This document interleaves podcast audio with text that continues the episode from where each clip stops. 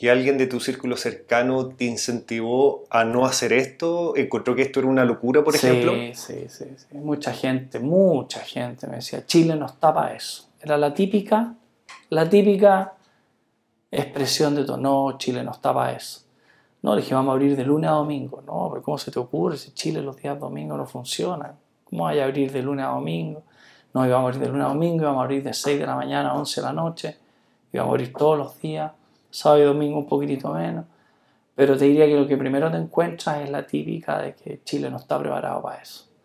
Esa fue la, era la más.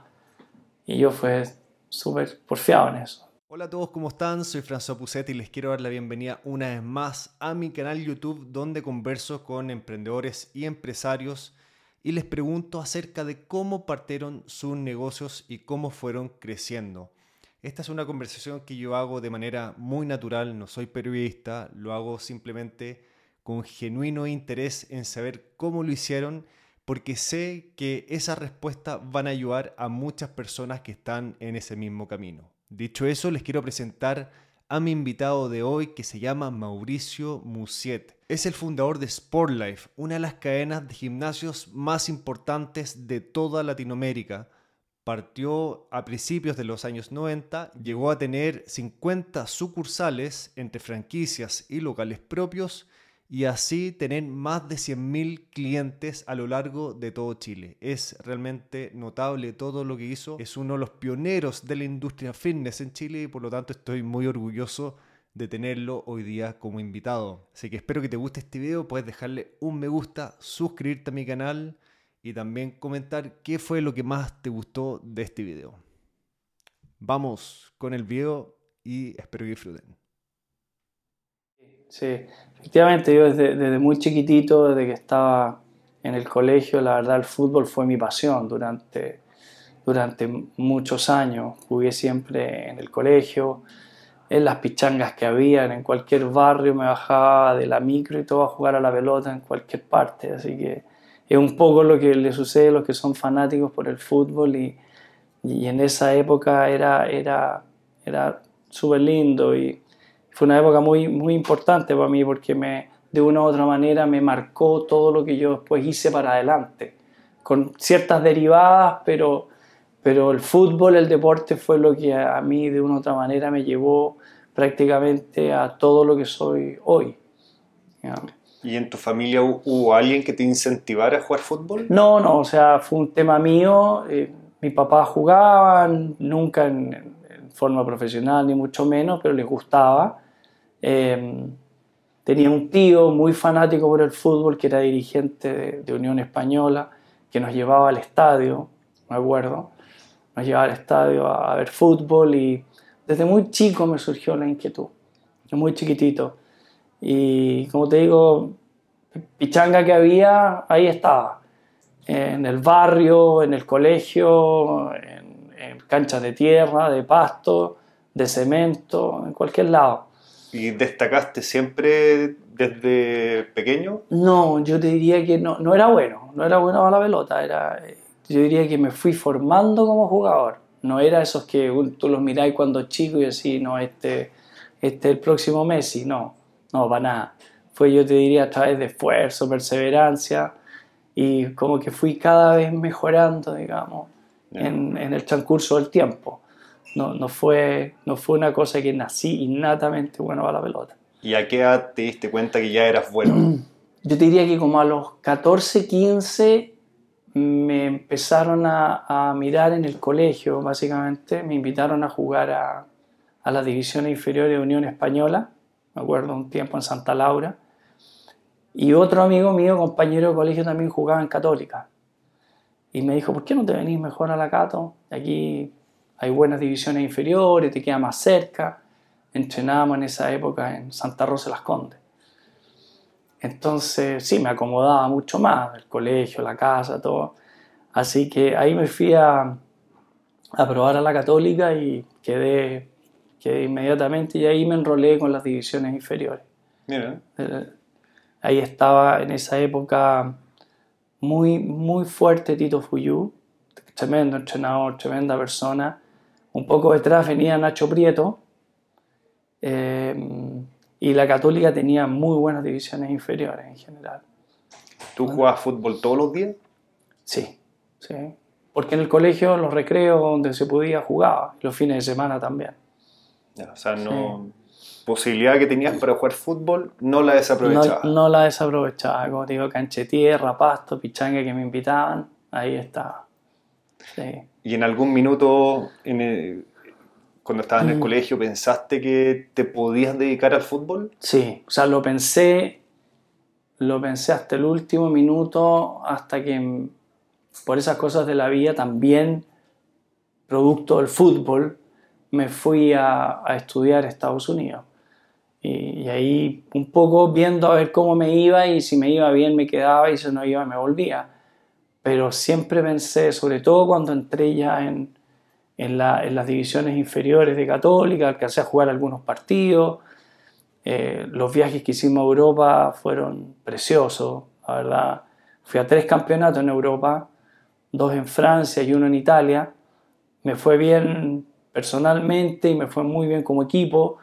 De hecho, el primer año fue el año que salimos campeones del mundo en, en Croa, que fue fue muy comentado porque era primera vez que un equipo chileno salía a jugar a Europa y nos tocó ser campeones del mundo, así que estuvimos en las primeras páginas de los diarios, eh, nos recibieron en la moneda, además particularmente le habíamos ganado al Dinamo de Moscú, un equipo ruso, entonces eh, había sido bien impactante todo y estuvo en las noticias en ese tiempo y ya, en ese momento sí yo pensé ya que mi carrera era el fútbol, definitivamente. ¿Cuántos años tenías en ese minuto?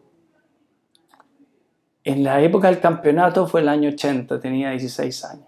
Ah, súper joven. 16, sí. Era como un campeonato, campeonato juvenil. Sí, no, campeonato de Croa era un campeonato juvenil. ¿Y, sí. ¿Y, tú en qué posición jugabas? Jugaba de, de 10, eh, pero en, en, ese campeonato me pusieron de 11 y de 10 jugábamos con dos delanteros y yo bajaba un poco al medio campo cuando el equipo defendía y subía cuando el equipo atacaba. Así que jugábamos un poco con, yo era como el cuarto mediocampista. Y aparte como alumno, ¿cómo eras? Te diría que regular, o sea, nunca me fue mal en el colegio, pero no era para nada Mateo ni destacado en lo absoluto sí he tenido una, una, una vida muy integral, muy, muy de deporte, de cultura, viaje, estudio un poco. Siempre me gustó nunca dedicarme 100% al tema de estudio, sino que tener una educación un poquito más integral. ¿Y hubo un momento que tuviste que decidir igual entrar a la universidad? Sí, de hecho cuando estuve acá entré a Ingeniería Civil en la Católica, entré un año, la verdad no me gustó mucho la carrera, eh, no, era, no, era, no era para mí. Me fue bien, no, tuve ningún problema, pero, pero me di cuenta inmediatamente al primer semestre que era algo que no, no, no iba a seguir. Entonces me volví al fútbol. Eh, yo nunca dejé el fútbol, sino que ir, paralelamente iba a la universidad y, seguía jugando por, eh, por, por, Católica en ese momento. Estábamos justamente en la etapa de los viajes, de las giras a Europa que era en el año 80, 81, 82 más o menos. Perfecto. Pero bueno, o sea, si, si entraste a ingeniería en la católica, mal alumno no eras. No, no, me pero también era por beca, por beca deportiva. Por eso te digo que el fútbol tarde o temprano me, me ayudó en todo. Y posteriormente, ah. después, cuando estuve en Estados Unidos, también entré por beca deportiva.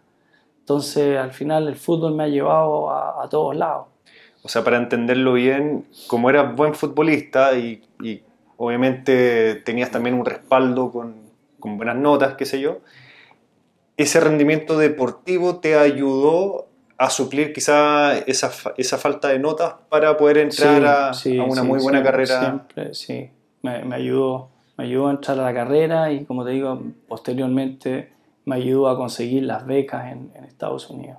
¿Cómo fue eso de Estados Unidos? ¿Cómo te lo conseguiste? Justamente en una de las giras a Europa eh, pasamos a jugar un par de partidos a, Estados Unidos, en Florida y en Ohio, me acuerdo. Y en uno de los partidos me vio el entrenador de una universidad. Entonces yo, por supuesto, me venía a Chile, todo el tema. Y en ese momento el entrenador me dijo, mira, si algún día te tinca venir, te decides por venir o, o piensas que esta puede ser una opción para ti, eh, me avisas y yo hago todo lo que tengo que hacer para darte becas y todo lo que sea y te vengas a jugar con nosotros.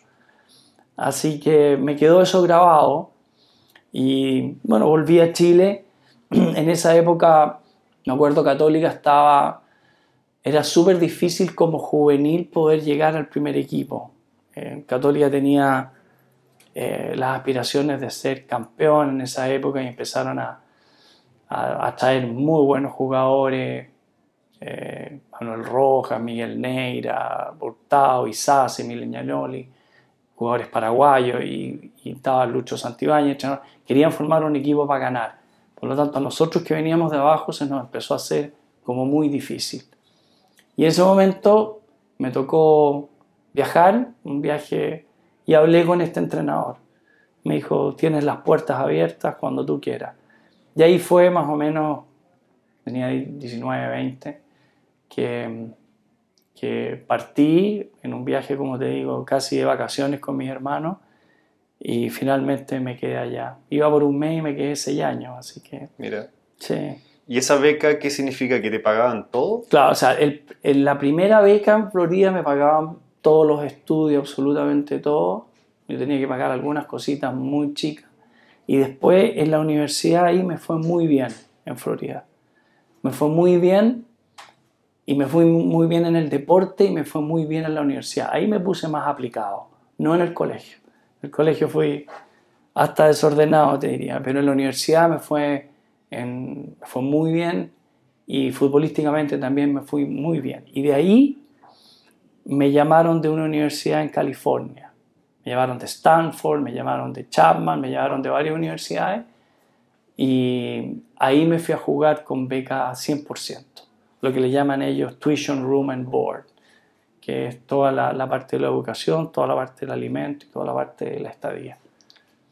Y ahí, ahí tuve beca completa hasta que terminé la carrera. ¿Qué estudiaste? Estudié economía con tres majors en, en, business, en finance, en international economics, que era comercio exterior, como era.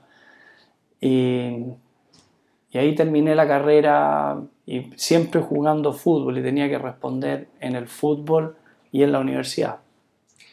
¿Y alguno de tus otros compañeros de la católica tuvo alguna oportunidad similar? No, muchos muchos siguieron la carrera de futbolista muchos siguieron la carrera eh, de los juveniles y les fue, les, fue muy bien. Yo era compañero de los que más mejor les fue ahí o los que más arriba llegaron, Pato Mardone, Juvenal Olmo, Pablo Yoma, Pato Toledo, Hermano Díaz también. Pero me refiero, ¿todos podrían haber optado también a estudiar en Estados Unidos? O sea, habían algunos, algunos, algunos requisitos. Una, que te quisieras ir, que, que tuvieras las ganas de hacerlo. Había que hablar poco inglés. Eh, pero básicamente era, era cosa de, de, probar. O sea, la oportunidad estaba para todo. Pero había que tener la decisión. La mayoría en esa época, por supuesto, querían seguir la carrera de, de fútbol. Claro y que yo igual la eché de menos después, no haber seguido, porque todos los que estábamos en esa época teníamos, digamos, la capacidad y todo para haber seguido. ¿Y te costó tomar esa decisión de irte como por el fútbol, que me imagino era tu pasión, estaban tus amigos ahí, versus irte a estudiar a Estados Unidos, lejos de la familia, lejos de tu amigo? Sí, muy difícil porque eh, el fútbol, como te digo, había sido mi pasión, pero también tenía el bichito en esa época, lo que era ir a estudiar y a vivir a Estados Unidos. Era otro de los bichitos que tenía guardado. Entonces cuando me fui, me fui un poco, pucha, no quiero dejar de probar y ver si me gusta. Y por último, si no, me vuelvo, pero no quedarme con el bichito de, puchi, si lo hubiera hecho, puchi, si lo hubiera intentado. Y la verdad es que fui, lo intenté, me encantó y me quedé. Ya, perfecto. ¿Y en qué minuto vino ese bichito por los negocios? A ver, em, el bichito de los negocios ha, ha, estado siempre un poco en la familia y también estaba en la carrera que estudié. Entonces, claramente mis dos grandes pasiones de toda la vida fueron el deporte y, los negocios. Entonces, cuando terminé la carrera en, Estados Unidos, tú tienes un año, lo que le llaman ellos de internship, que tú puedes trabajar durante un año. Y mm, antes de estar ilegal, digamos, se supone que puedes trabajar un año y después te tienes que volver. Entonces, un poco fiel a la carrera, estuve trabajando en Wells Fargo Bank, allá en California. Tuve más o menos seis meses. Y posteriormente, producto de que yo entrenaba en la universidad, iba al gimnasio, iba al deporte, me ofrecieron a mí trabajar en una cadena de gimnasios allá en California. Una cadena algo así como 24 Hour Fitness, una cadena importante que era ya que tenía varias sucursales y todo. Y ahí entré a trabajar y aprendí absolutamente todo lo que tenía que ver con gimnasio.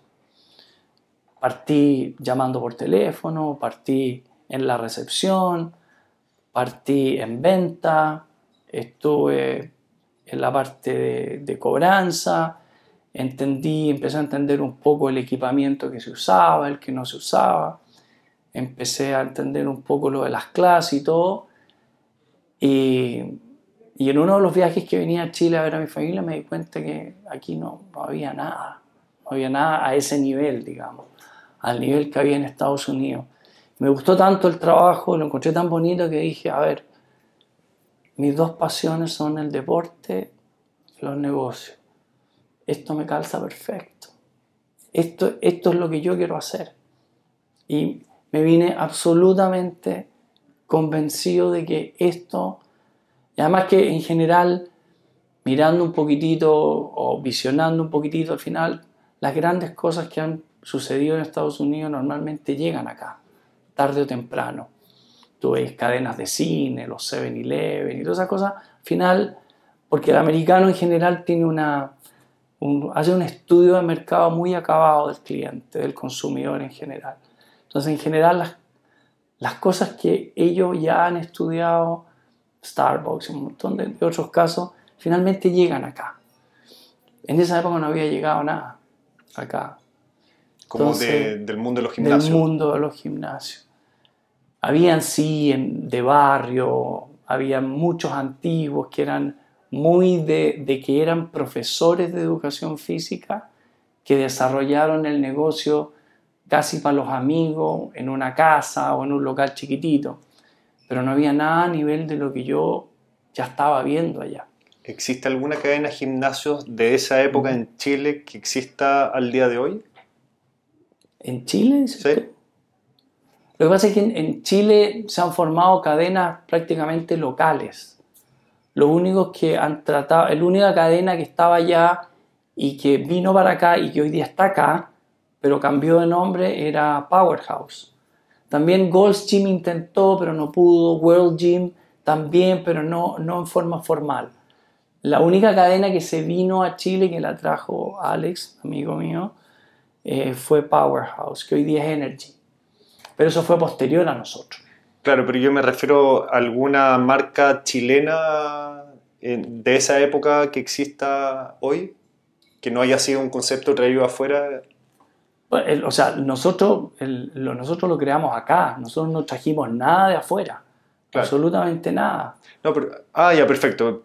Pero yo me refiero que antes de ustedes, algo que hubiese nacido en Chile y que no, no, existía nada. No había nada. Habían, como te digo, negocios individuales chiquitito, Muy, muy de barrio, muy de, de, un emprendimiento menor, llamémoslo así, pero no había ninguna cadena importante. Claro, no había ninguna marca realmente posicionada en el mercado. Absolutamente no. Había algunos buenos gimnasios en hoteles, pero no había ninguna cadena posicionada. Perfecto. Entonces yo dije, acá yo tengo que ser el primero. Entonces me vine con esa idea, pero absolutamente claro en lo que yo quería y cómo lo quería hacer. ¿Cuánto tiempo estuviste en ese gimnasio en Estados Unidos? Tuve seis meses. Seis meses. Sí. Y ahí, como te digo, entendí todo, entendí cómo se comportaba la gente, cuáles eran las quejas de la gente. Aprendí mucho de qué tipo de equipamiento usar, que también derivó en otro negocio mío.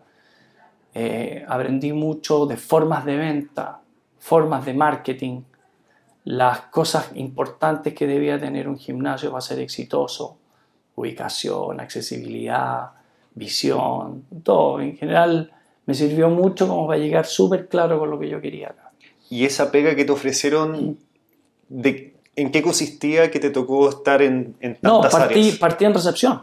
Partiste en... Partí en la, absolutamente, es, la- es lo primero que te pasa. Partí en recepción y, y ojo que en recepción aprendes de todo, porque llegan, en esa época llegan todas las quejas ahí. Entonces aprendiste a cómo vender, en la recepción también se vendía, a cómo vender a la gente que quería pagar, que no quería pagar, cómo se le podía cobrar. También estuve en llamadas por teléfono a los clientes para que no para que volvieran los que se habían ido. Eh, después estuve también en la parte marketing, en la parte venta, conversando con los profesores, qué es lo que querían, qué es lo que gustaba a la gente, qué clases gustaban, qué clases no gustaban. O sea, en, estos, en estos seis meses también identificaste Mm. la oportunidad de negocio que había. O sea, me imagino que supiste claramente cuánto vendía ese gimnasio, por ejemplo. Sí, absolutamente. Los números, la cantidad de cuánta gente entraba diaria a preguntar por el gimnasio y de esa gente que entraba cuántos compraban y cuántos no. Claro, la tasa de conversión. La tasa, la tasa de conversión o de las llamadas por teléfono. Entonces, mira, para, hacer, para que vender 10 tenés que llamar a 100 o tenés que llamar a 150, así que preocúpate de llamar a 100 o 150 en el día, porque la tasa de conversión de eso es esto. Claro. Eh, O sea, tienes que apostar sí o sí al volumen para realmente generar Sí, y los, números, y los números del negocio, o sea, cuántos socios necesitas por metro cuadrado, cuánto necesitas vender para pagar cierto tipo de cosas que son importantes, cuál es el nivel de inversión de, del- de- prácticamente el negocio completo. Y, y tú, por ejemplo, cuando estabas ahí en ese gimnasio, todos los días tratabas de, de aprender cosas Sí. distintas, anotándolas Sí. quizás en un cuaderno para que no se te Sí, olvidara. pensando siempre en que ya tenía muy claro lo que quería. Entonces dije, voy a tratar de aprender lo más que pueda y ojalá llevarme toda esta experiencia al proyecto que yo quiero hacer. ¿Cuántas semanas habrán pasado desde que entraste al gimnasio hasta que dijiste esto lo voy a hacer en Chile? ¿O fue Ah, muy rápido? No, no, fue... Lo que pasa es que aprendí mucho del negocio y fue cuando vine a Chile que me di cuenta que no había nada, donde dije, esto es lo que tengo que hacer. Estoy absolutamente convencido. De ahí me junté con un amigo que siempre hemos estado juntos en Estados Unidos, todavía estando allá, le planteé el tema y que, ¿sabes qué? Me quiero ir a Chile y me quiero ir con este negocio. ¿Qué te parece? Y siempre nos acordamos de cómo creamos el negocio. Y lo creamos en, un hotel, conversando ahí en, en el bar y todo, de cómo lo queríamos hacer, cómo lo veíamos. Y él me dijo, él ha vivido toda su vida allá, me dijo, yo me voy un año a Chile a acompañarte a hacer este negocio. Yo el primer año te acompaño. Después me vuelvo porque mi vida está acá y todo el tema, pero te acompaño. Entonces lo craneamos y ya de ahí vinimos para acá y trajimos ideas, empezamos a ir a las ferias en Estados Unidos. ¿Esto qué año fue? Esto fue el año entre, todo esto sucedió entre el 91 y el 93, que fue donde partimos nosotros. El Todo 90 este proceso, este proceso de, de, de preparar el negocio. O sea, fueron dos, tres años. Sí, fueron dos años porque primero había que venirse desde allá, venirme definitivamente a vivir a Chile.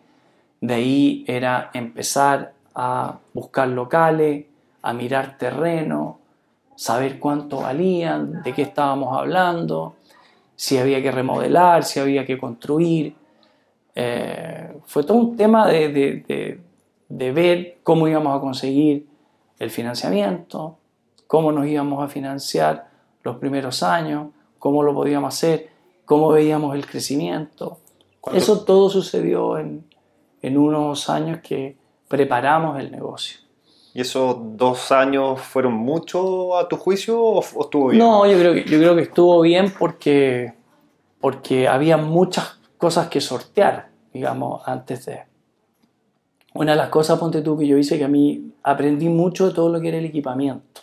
Entonces también me di cuenta que tarde o temprano los hoteles, los condominios, los gimnasios se iban a empezar a equipar con equipamiento de primera tecnología.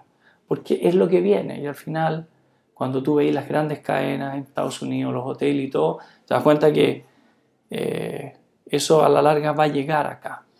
Entonces una de las cosas que hice fue, y creé una empresa paralela, digamos, al mismo tiempo de los gimnasios, eh, fue traer representaciones de máquinas. Entonces, en una de las giras, yendo a ver gimnasio, a, Estados Unidos, porque antes de abrir el nuestro, con mi amigo nos fuimos a ver los mejores gimnasios en Florida, en California, Chicago, Nueva York.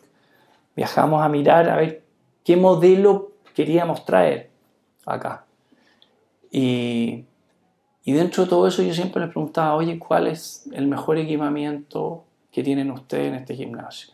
Empezás a ver que hay unas marcas o dos que estaban en todos los gimnasios, que en esa época eran Life Fitness y Cybex. Y todos me decían, si quieres tener un buen gimnasio, la mejor calidad tienes que tener estas dos marcas. O son las mejores marcas. Entonces, ¿Son marcas de Estados Unidos? Son marcas americanas, sí. Entonces de ahí me fui a tomar la representación de Life Fitness en Chicago y la representación de Cybex en o Guatón, me acuerdo, por ahí estaba la fábrica arriba en Minnesota. Y las conseguí. ¿Cuántos años tenías en ese minuto? Eh, me había recibido, tenía 27, 25. Súper joven. Sí. Y cuando tú llegas con 26, 27. años a esta empresa, me imagino que no eran empresas no era, no era fácil, te decían ya, pero te vamos a ir a ver porque queremos ver el proyecto y la verdad es que no todos te creían me tenía, claro, había 25, 27, 27 años tenía. Pero estaba tan claro y tan convencido que en eso los gringos como que creen mucho en esa parte, en el convencimiento que tú tienes del, del proyecto. Em, ¿Ahí tú ibas con tu amigo también a estas reuniones? Sí, sí, muchas de esas fui con él. Em, ¿Y le tenías que hacer como una presentación? No, no, no, él me acompañaba simplemente a lo... Tú dices, claro, o sea, a, las fábricas donde tú ibas, tú le ibas a presentar el proyecto. O sea, yo, mira, yo quiero abrir el primer gimnasio grande en Chile, este gimnasio yo lo quiero equipar con las máquinas de ustedes y además quiero ser representante de las máquinas de ustedes en Chile, porque creo que tiene mucho futuro este negocio. Y te pedían, por ejemplo, como una proyección de venta, sí, proyección de compra, mejor dicho. Te pedían cuotas que le llaman ellos tienes que cumplir la cuota. Por supuesto que entienden que esto tiene que ir de a poco, que el primer año es bastante más difícil que... que te van poniendo cuota y esa cuota tiene que ir creciendo en el tiempo. Pero sí, te ponían cuota, vinieron para acá a ver realmente el proyecto. ¿Antes que hicieras la primera compra? Antes que hicieras la primera compra. Antes que hicieras la primera compra. O sea, están o sea, les diste una tan buena primera impresión que, que ellos hicieron este viaje. O sea, más que nada seriedad, de que había un proyecto por medio eh, y que había forma de, poder financiarlo y que, y que, no iban a tener problemas en ese sentido y, y darles la, la, confianza y la seriedad del, caso. ¿Y esta época era antes que existieran los iPhone, los iPad, los, los notebooks? O sea, no había tecnología. O sea, tú ya ¿Llevabas con papeles? ¿Traías una carpeta? Presentaciones sí hacíamos. PowerPoint, ese tipo de cosas sí existían. Pero prácticamente cuando partimos no había celular. Era, eh, no había cómo controlar los controles de acceso. Todo era muy complicado. Mucho más complicado que ahora. Sí. Em, ¿Y este viaje que ustedes hicieron para visitar las fábricas, ¿fue una de las primeras cosas que hicieron cuando tú me dijiste que fueron dos años de preparación del proyecto? Sí, hicimos, hicimos dos cosas. Una, ir a, a, la fábrica para, para establecer este otro negocio que de una u otra manera es súper complementario al de los gimnasios, porque con esto equipas lo otro. Me imagino que, esta primera compra... mejores precios para poder equipar el gimnasio de la mejor forma y lo otro que hicimos fue, em, hay una feria en Estados Unidos que se llama la IRSA, que es una feria eh, que se hace normalmente en California, se hacía todos los años en California, este último año ha variado, se han hecho algunas en Miami, otras en Orlando, pero en general es una feria que se hace en California y que ahí es donde muestran absolutamente todo lo que tiene que ver con gimnasio todos los proveedores de gimnasio, todos los proveedores de máquinas, de lockers, de jabones, de cosas para los baños, de cerámicos, de controles de acceso, absolutamente todo. Es una feria dedicada 100% a los gimnasios. Y paralelamente hay charlas, charlas de, relacionadas con el, con el negocio. Charlas de nutrición, charlas de personal training, charlas de cómo vender, charlas de cómo mostrar el gimnasio. Y es súper interesante para nosotros, era un mundo absolutamente nuevo. Era, la, esos años, era como la, la, universidad del mundo de los gimnasios. Sí, sí, IRSA siempre ha sido en Estados Unidos la, la más importante, donde están las grandes marcas, los grandes proveedores y donde todas las grandes cadenas van. Eso ha sido siempre así. Eh, y eso, eso te diría que debo haber sido el único chileno que iba a haber ido en los primeros 5, 6, 7 años. No me encontraba con nadie acá. Estábamos solos en ese tiempo en el mercado, eso sí. Partimos el año 93 y, y prácticamente la primera competencia llegó como el año 96. Ah, mira. Sí. La primera competencia importa, sí. Fuimos pioneros en, en la industria eh, y todo el mundo lo, lo reconoce y lo sabe de que de una otra manera Spotlight fue un poco el antes y el después de, de todo el mundo de los gimnasios. Cuando hicieron este viaje ya tenían visto dónde instalarse, ya tenían creada la empresa, el nombre, todo eso. El nombre sí, el nombre en la se nos ocurrió a nosotros. Eh, encontramos que era un nombre choro, que era pegajoso, que se podía expandir, que era fácil de, de pronunciar, que no era complicado. Eh, y no queríamos no queríamos traer una cadena, porque sentíamos que, habíamos aprendido tanto del negocio que, que de una u otra manera queríamos, nosotros queríamos crear una cadena que se pudiera expandir, que pudiera franquiciar, que, pero no estar amarrado a una cadena de afuera que te cobran, que te ponen reglas, te ponen normas. Y que te la pueden quitar. Y que te la pueden quitar en cualquier momento entonces encontramos que, que no, era, no era tan necesario. Además que no todas las cadenas de Estados Unidos en ese sentido han tenido mucho éxito acá. O sea, no, no, no. En tema de los gimnasios creo que no había necesidad. Muchos han tratado de colocar Gold Gym, World Gym en Sudamérica, no solamente en Chile, y no han tenido ninguna diferencia con respecto a, a las cadenas locales. Entonces, el nombre fue una de las primeras cosas. El nombre, sí. Lo registraron. Lo registramos inmediatamente. Inmediatamente. Spotlight, sí, lo registramos. ¿Cuánto tiempo se demoraron en dar con ese nombre? ¿Tenían como, mm. hicieron como una terna no, fue parte, fue parte de lo que vimos en el viaje. O sea, una de las cosas del viaje, de ir, ver gimnasio y todo, fue definir el nombre. Y ahí fuimos definiendo muchas cosas. Fuimos definiendo el nombre, fuimos definiendo qué equipamiento traer, en esa época, qué alfombras comprar en la feria, qué es lo que se usaba en ese tiempo. Hoy día ya no se usa, pero habían alfombras de alto rendimiento y el 90% de los gimnasios usaba alfombras. O sea, prácticamente todo lo trajeron de Estados Unidos. La, la mayoría de las cosas las trajimos de afuera. Sí. Habían cosas que no eran necesarias, los lockers, muebles, Chile tiene buena madera. El jabón, Todas esas cosas no. Pero el equipamiento sí, queríamos que que una de las cosas que marcara la diferencia era el equipamiento tenía que ser top. Y ahí trajimos las dos mejores marcas en ese momento. Y trabajábamos paralelamente con el negocio de las marcas, que era un negocio distinto y que partió incluso un poquito antes que el gimnasio, porque el primer gimnasio se demoró un montón en hacerse. porque Cometimos todos los errores que te puedes imaginar comete cuando parte. Sobre todo en, en- en un tema de construcción que personalmente yo no tenía ningún conocimiento.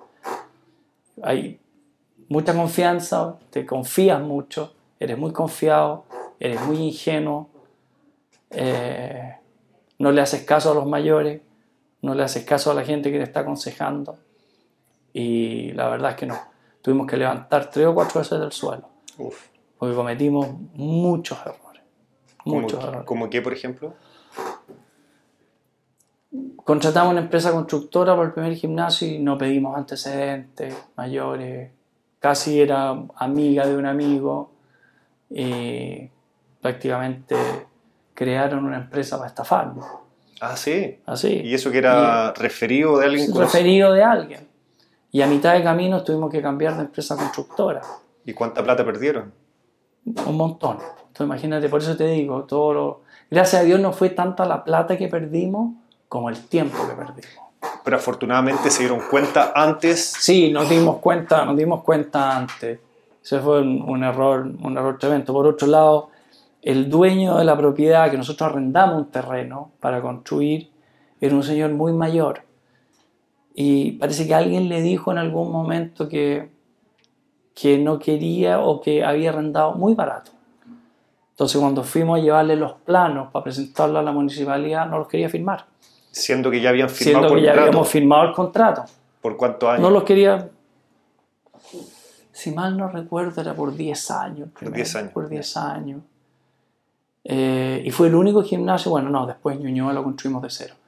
Pero fue el único gimnasio que, después de, digamos, fue el único gimnasio que partimos construyendo de cero. Todos los demás fueron habilitaciones, que es muy distinto a construir desde, desde cero. Es más caro, es más largo, pero sí hicimos un gimnasio a la medida que podía causar el impacto que en ese momento nosotros queríamos. ¿Dónde? Eso fue, eso dónde- fue en Las Condes. Las Condes. Las Condes arriba a la altura del, del 13.000 y tal. ¿Y cómo resolvieron ese tema con el dueño del terreno? Mira, fue luchar, luchar, eh, hablar con los abogados, eh, hablar con la familia de él, que tenía hijos, hijas, y decirle, oye, nos está afectando mucho, en fin, y es- se nos está complicando el tema, y finalmente accedieron a, a firmar, no se accedieron a firmar o vimos la fórmula de que sin firmar pudiéramos seguir adelante. Pero él, ¿qué pretendía? ¿Como deshacer el contrato? No, claro, el ¿Revertir? Que, le, que le pagáramos más por arriendo. Ah, ya. Claro, fondo porque según él había arrendado muy barato. Y era una persona y ya en esa época tenía noventa y tantos años. O sea, era súper difícil de poder conversar con él a nivel, digamos. Y muchos errores así, la constructora, no teníamos ninguna experiencia, no les pedíamos boleta de garantía, nada. Te digo. Boleta, en esa garan- época, boleta garantía. por el fiel cumplimiento del contrato, todas esas cosas que hoy en día son súper comunes y es lo que se usa y, y que tú lo vas aprendiendo con el tiempo. Pero uno peca mucho de, cuando parte de, de, de ser muy confiado, muy ingenuo y cometes muchos errores. Antes com- comentaste que no le hiciste caso a muchas personas que te aconsejaron. ¿Como qué, por ejemplo? No, ¿Y realmente- con quién?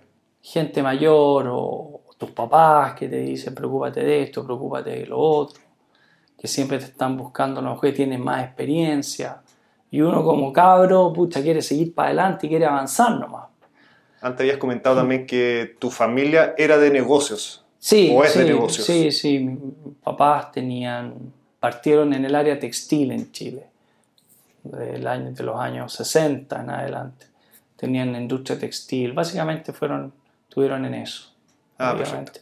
O sea, tu papá sabía de negocios para poder Sabía de aconsejarte. negocio, como poder aconsejarme un montón de cosas. Con respecto a todo este tipo de errores que nosotros cometimos. Y volviendo atrás, fuiste a este viaje en Estados Unidos, te conseguiste la representación de estas marcas, llegaste a Chile, ya tenías el nombre, entonces ahí qué, qué hiciste? ¿Hiciste la importación? Claro, o sea, partimos construyendo y al mismo tiempo, como te digo, partimos un poquito antes con la importación de máquinas, pensando en que íbamos a abrir el gimnasio antes. Entonces partimos con toda la importación, trajimos todo el equipamiento, trajimos los pisos, trajimos las alfombras, trajimos el software, que en esa época no había software para gimnasio aquí en Chile, lo trajimos de afuera, que también era súper complicado, porque cualquier arreglo y cuestión por teléfono y todo era, era súper difícil, pero trajimos lo máximo que podíamos traer y que aquí no había. Y como digo, el gimnasio que en principio debíamos haberlo construido en cuatro o seis meses, se demoró prácticamente un año. Y abrimos en en diciembre del 93. Pero la búsqueda del terreno, por ejemplo, recién... Ahí tuvimos, perdona, tuvimos un año ya, buscando terreno. Un, año, y desde que llegaron a Chile, ahí fue cuando empezaron a buscar terreno o habían empezado antes? Empezamos a buscar cuando llegamos acá. Cuando llegaron acá. Cuando llegamos acá. O sea, se demoraron, 91, 90, 91. O sea, se demoraron un año en encontrar terreno. Un año en encontrar terreno y un año en construir. Ya. Y, o sea, mientras buscábamos, había que ver cómo lo íbamos a financiar, cómo lo íbamos a hacer. Claro, iban avanzando. estábamos haciendo el proyecto. Claro, están avanzando en, varias tareas en paralelo. claro.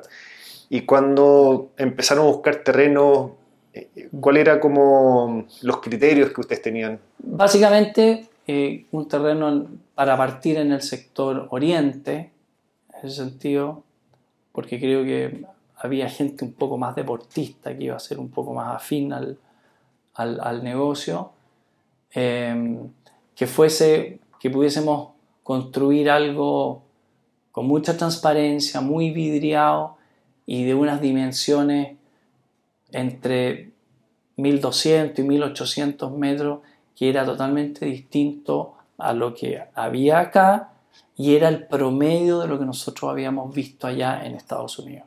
Entonces, para que la gente dijera, no, este es un gimnasio tipo americano, así, la dimensión y el equipamiento eran clave.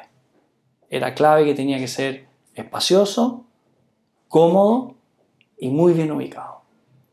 Por ejemplo, ¿era relevante que estuvieran en una calle principal, algo así? Sí, mira, en, Estados Unidos siempre hablan de, de, ubicación y accesibilidad, que son dos cosas distintas, y visibilidad. Entonces, el nivel de marketing que te ahorráis con una buena visibilidad es tremendo. Entonces, era importante que se viera. Había de alguna otra manera en este primero, había que llamar la atención en todos los aspectos.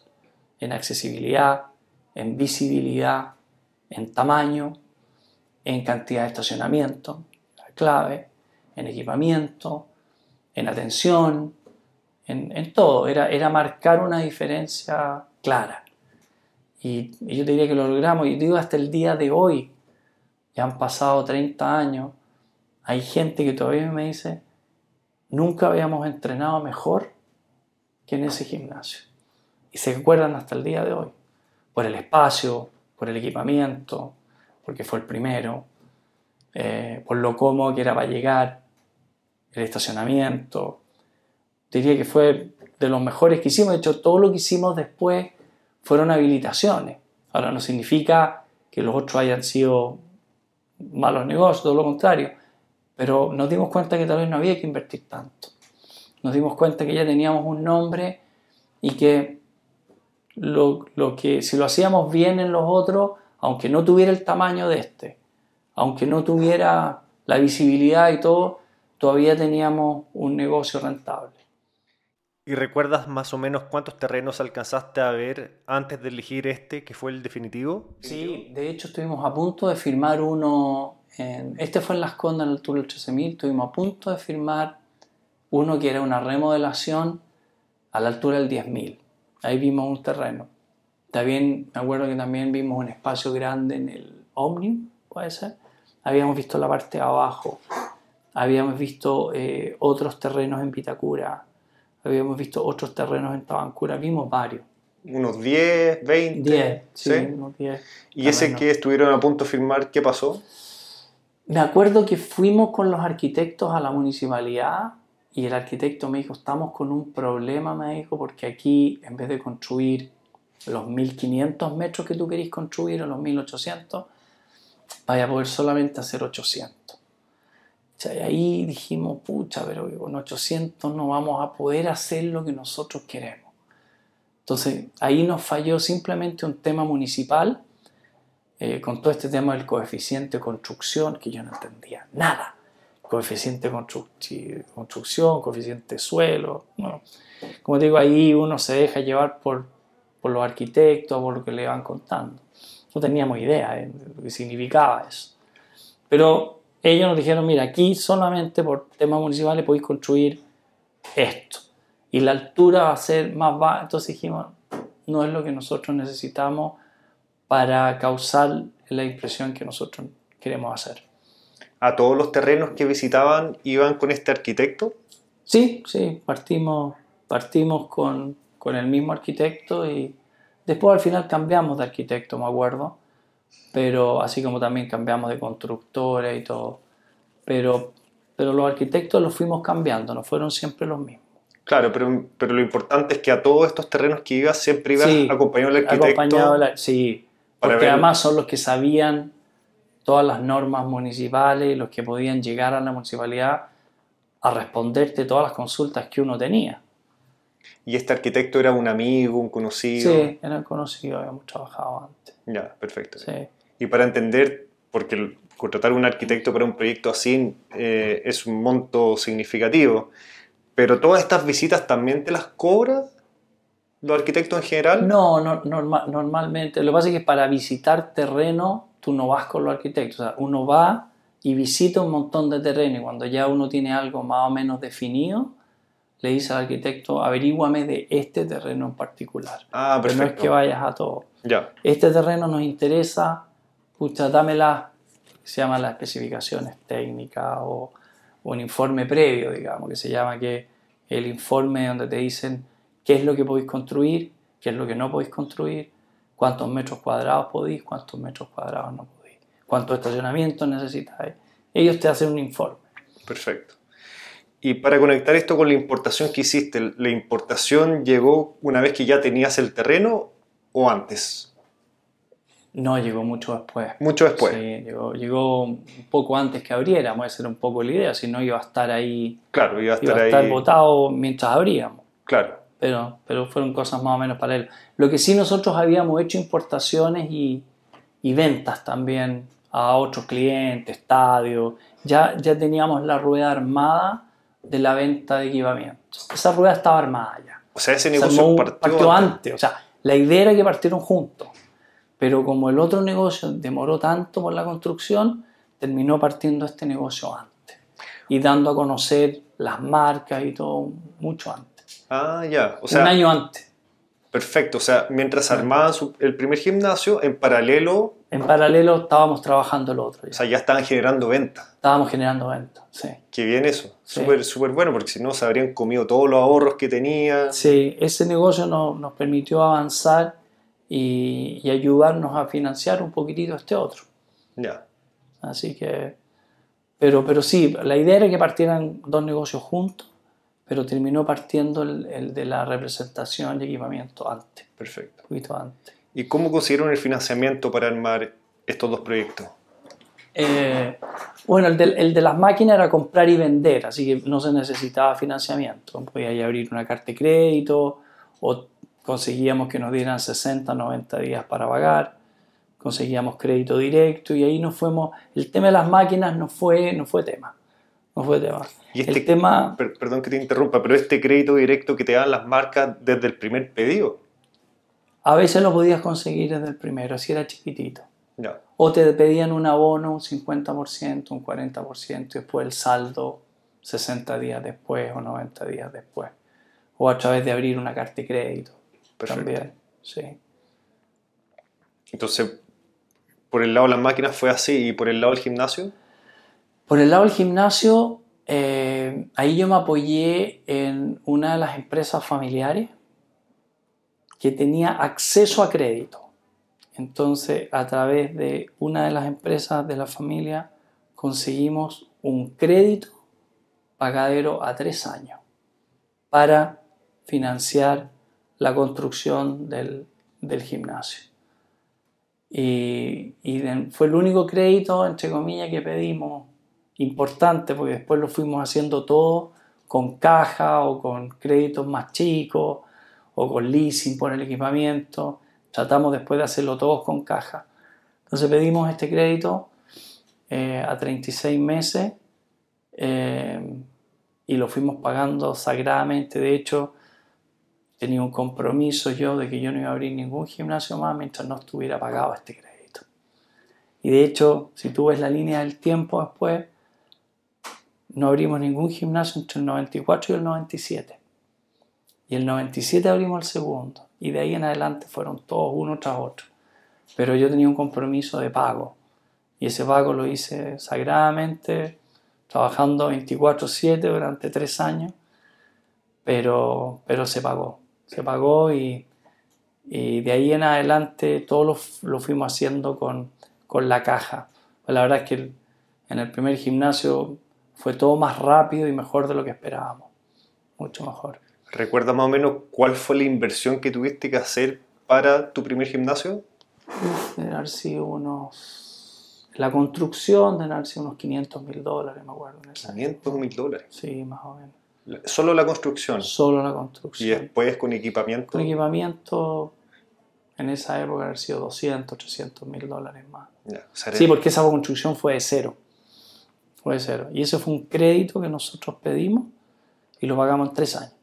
O sea, era una inversión considerable. En ese momento sí. sí había que, como te digo, había que marcar un, un antes y un después. ¿Y te daba susto sí, hacer algo así de grande? Muchísimo. ¿Sí? Susto hasta, hasta el día de hoy, pero sí, imagínate, porque te comprometes, no sabes cómo te va a ir. Eh, tienes mucha confianza en lo que estás haciendo sabes que vas a colocar todo el trabajo del mundo, sabes que vas a estar 24/7 ahí, pero los resultados, tenía mucha confianza por lo, por lo que yo había visto afuera, porque yo veía la demanda que existía por este producto. Dije, Chile no puede ser tan distinto. somos seres humanos todos y queremos las mismas cosas. Entonces, y además una cosa deportiva, la gente está más preocupada de la salud, de, de de verse bien, de está invirtiendo cada vez más en, en, en, salud, en, en, todo lo que tenga que ver con una mejor calidad de vida. ¿Y alguien de tu círculo cercano te incentivó a no hacer esto? ¿Encontró que esto era una locura, por ejemplo? Sí, sí, sí. Mucha gente, mucha gente me decía, Chile nos tapa eso. Era la típica, la típica expresión de todo, no, Chile nos tapa eso. No, le dije, vamos a abrir de lunes a domingo. No, pero ¿cómo se te ocurre? Si Chile los días domingos no funcionan. ¿Cómo vaya a abrir de lunes a domingo? No, íbamos a abrir de lunes a domingo, íbamos a abrir de 6 de la mañana a 11 de la noche. Íbamos a abrir todos los días, sábado y domingo un poquitito menos. Pero te diría que lo que primero te encuentras es la típica de que Chile no está preparado para eso. Esa fue la, era la más. Y yo fue súper porfiado en eso. por suerte. O sea, por suerte, sí.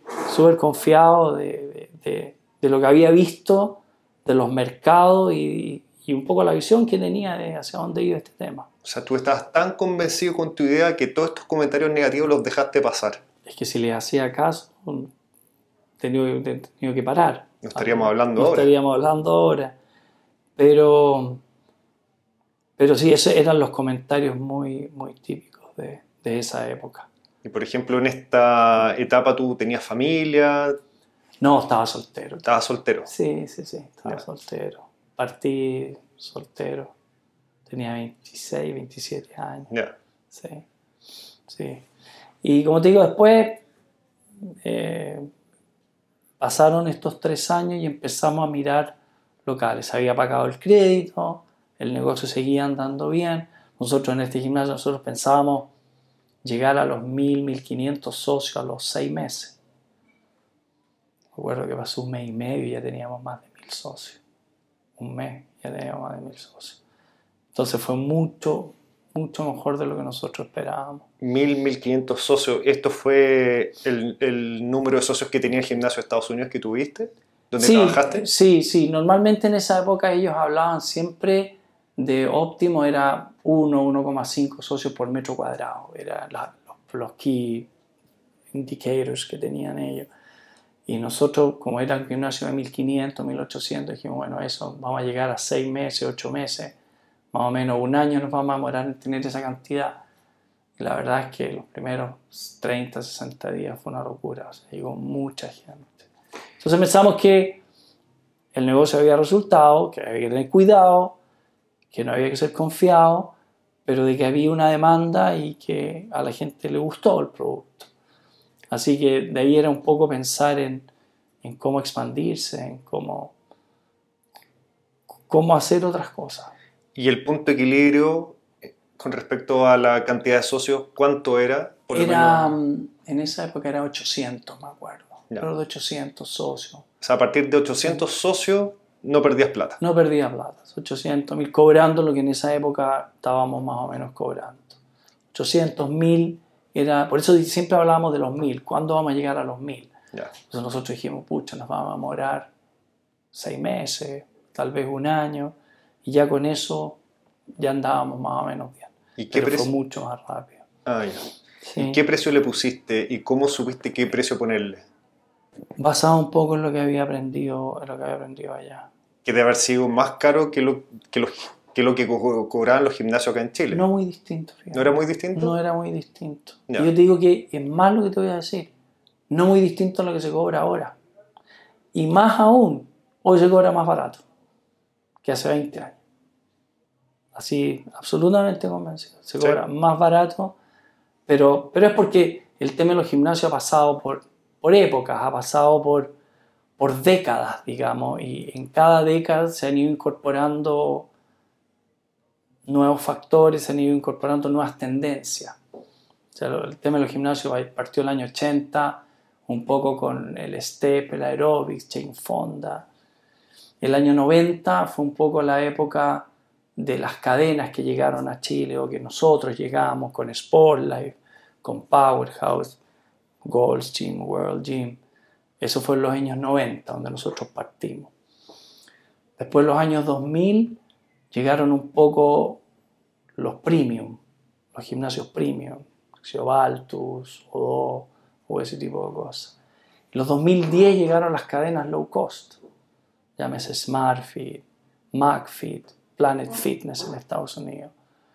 Y hoy día, los años 2020, están un poco los gimnasios boutique, que son los estudios.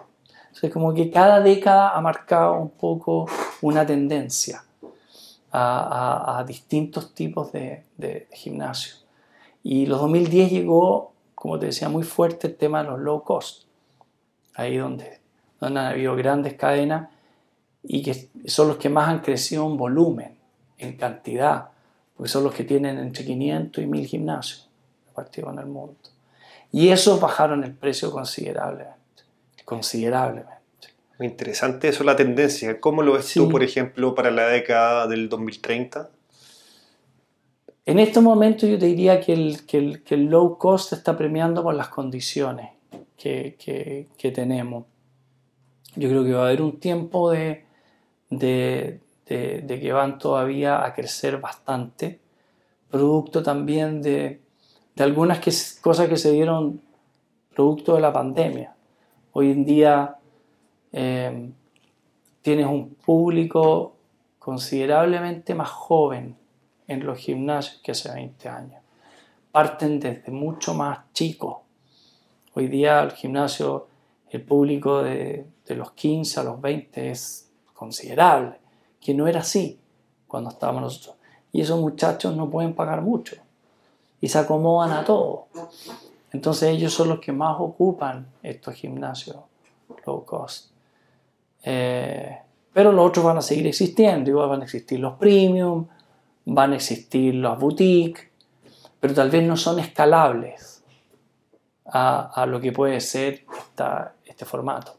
Este formato que, como digo, si tú ves en el mundo, porque al final en este negocio lo que pasa en el mundo pasa acá, eh, son los que más han crecido en los últimos. No digo que sean los más rentables ni nada, pero en términos de escalabilidad son, son los que han podido progresar. Pero esa tendencia es mundial, se ha dado, se ha dado por época y, se da allá y después acá.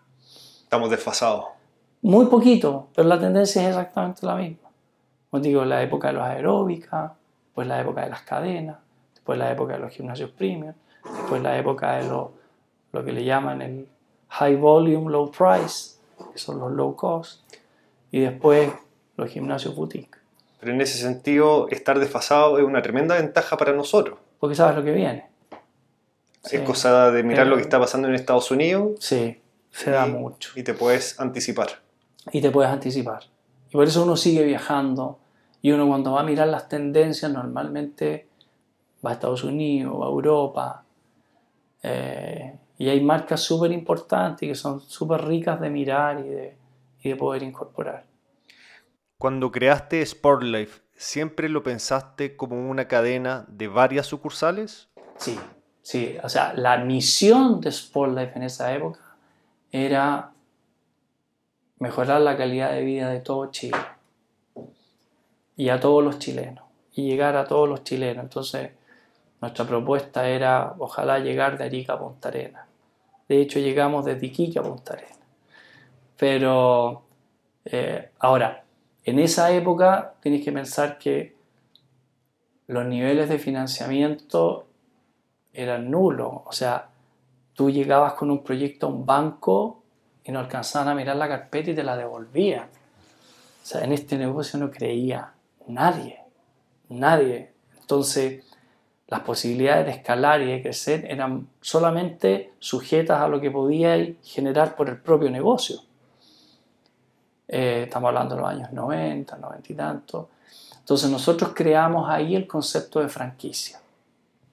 Y eso lo creamos, una porque no teníamos el capital para crecer como hoy, que los fondos de inversión y todo invierten cantidades exorbitantes. Como digo, en esa época llegáis con un proyecto y hasta el día de hoy, amigos míos que trabajaban en banco me dicen, nos acordamos perfecto. Cuando tú llegaste al banco, presentaste el proyecto Spoiler y nadie te creía. Era un buen proyecto. Nada. Y Chile en eso es un, poquito más reacio al emprendimiento, o en esa época, que lo que yo vi en otros países de Latinoamérica. O sea, menos arriesgado. Mucho menos arriesgado. O sea, lo que yo me tocó ver después cuando nos asociamos con, con la gente de Baditec de Colombia, después les vendimos. La verdad que el nivel de, de arriesgo de los bancos, Brasil también, es mucho mayor el que había en ese momento en Chile. Muy contenidos acá, muy poco, en ese sentido, no sé ahora, hoy, con los emprendimientos, pero en esa época eran muy cuidadosos y muy temerosos. Entonces, las posibilidades de escalar eran, eran súper difíciles. Entonces creamos el concepto franquicia. Y esto lo creamos un poquitito porque fue un poco para la risa, porque venía gente que estaba armando gimnasios más chicos entonces se acercaban y me decían, oye Mauro, ¿y, eh, ¿qué equipamiento compráis? es bueno que tengáis trotadoras, que tengáis más, ah, ya. Oye, ¿y los lockers cómo lo hacéis? No, los lockers los mandáis a hacer, tienen que tener este tamaño, este otro tamaño. Ah, y el piso, ¿qué piso compráis? Bueno, para esta sala tenéis que comprar este piso. Entonces nos dimos cuenta de que estábamos ayudando, generando un negocio que en el fondo lo podíamos nosotros mismos hacer, que era asesorar a otros a construir gimnasio. Entonces ahí es donde nos nació un poco la idea, oye, ¿y por qué no franquiciamos esto? Lo franquiciamos con el nombre, les damos todo el know-how, les damos una receta ya lista y, y, veamos cómo nos va. Entre que ellos armen su marca y todo el tema, y la verdad es que así fue como partió el tema de la franquicia. Y se empezaron a armar, me acuerdo la primera en, en, el centro de Santiago, en Concepción, y en Antofagasta y, y en otros lados. Y empezamos a, a, crecer con el tema franquicia. Y le fue, lo que más nos importaba a nosotros es que le fuera bien. Porque en la medida que le fuera bien iban a seguir creciendo. ¿Se asesoraron con alguien para armar este modelo de franquicia? Mira, solamente nos asesoramos en, la parte legal de tener un contrato, pero las condiciones comerciales las pusimos nosotros. Porque mucha gente te decía, no, pero es que tenéis que copiar a McDonald's, tenéis que, todos tienen que ser igual y todo. Y dije, mira, esto tiene un mayor grado de flexibilidad. Si pretendemos que todos sean iguales, que todos hagan las cosas, yo creo que cada ciudad, cada local es distinto. Las dimensiones son distintas, las ciudades son distintas. Entonces, no, no le exijamos tanto al franquiciado, sí algunos parámetros básicos, en términos de espacio, por ejemplo, que tienen que tener ciertos metros cuadrados, en términos de equipamiento, pero no seamos, pretendamos que todos sean McDonald's o Starbucks, porque, porque los locales son distintos y las condiciones son distintas. Y como lo más importante aquí no es que a nosotros nos vaya bien con los franquiciados, lo importante es que a ellos les vaya bien, porque en la medida que a ellos les van a bien, van a seguir creciendo y vamos a seguir agrandando la marca. Y así fue como, hasta que yo me fui, digamos, llegamos a tener 20 propios y 30 franquicias, pero las 30 franquicias no eran de 30 franquiciados, sino que habían algunos que tenían 12, otros tenían 10 y fueron creciendo. Y en todo les fue bien. Y hasta el día de hoy, Spotlight tiene franquicia en el sur, el franquiciado del sur tiene 12, el del norte tiene 6, el del norte chico tiene cuatro, y después uno por acá, por allá. Pero esa era un poco la... En esa época no había el capital, si nosotros hubiésemos presentado el proyecto en esa época, con los fondos de inversión que hay ahora y todo, indudablemente que lo hubiésemos hecho nosotros, todos. Y me imagino que también tiene que haber un requisito para el franquiciado. Sí, bueno, como te digo, primero que sea solvente en el sentido que lo, más importante y lo que nos interesaba mucho es que este negocio no fuera el negocio de su vida. O sea, aquí iba a poner todos sus ahorros y todas las lucas en el negocio. Nosotros ahí decíamos no. No, porque si esto falla o no le va bien, no queremos ser nosotros los, culpables o los que lo metimos en este negocio. Entonces, nos preocupábamos casi siempre que fuese un negocio importante para la persona, pero, pero con un nivel de riesgo acotado y con un nivel de inversión acotado de acuerdo a su patrimonio. Para que no pusiera todo. Muchos, muchos tomaron el negocio o lo hicieron para dárselo a la hija, para dejárselo al hijo, para dejárselo a gente joven que lo manejara. Y, y en ese sentido, como te digo, hasta el día de hoy, a todos les ha ido bien. O sea, como requisito, estoy entendiendo que es para personas que ya tienen quizás otros negocios y este es como un negocio más. Sí, pero no el negocio suya. Claro, tienen que tener experiencia de negocios. Tienen que tener experiencia de negocio, tienen que saber la inversión que significa y que esta inversión no sea todo su patrimonio o toda su cuestión, sino que sea algo más o menos acotado dentro de todos sus otros negocios. ¿Y se puede mencionar de qué inversión estamos hablando? Es un gimnasio de los que nosotros teníamos, diría que todos entre 500 mil dólares, un millón de dólares por gimnasio. Es el nivel de inversión un gimnasio de más de mil metros cuadrados, bien equipado, bien construido. O sea, desde 500 hasta mil, un millón de dólares más o menos, dependiendo del tamaño. Dependiendo del tamaño. Ahora, si te vaya a 2.000, 3.000 metros, la inversión es un poquito mayor. Ya, perfecto. Para tenerlo claro, Sportlife, ¿eran dos socios? Yo partí el año 93, solo. El año 2003 vendí el 50% al socio, a un socio, a Julio Berazategui y su señora Dorita Borsuski, que ellos venían de la familia de Almacenes París o la mamá, y querían montarle un negocio a, sus hijos. Y ahí yo vendí el 50%, después de 10 años de estar solo. Y duramos 10 años juntos, 12 años juntos. Pero eh, fueron 10 años y después 10 años. Ya.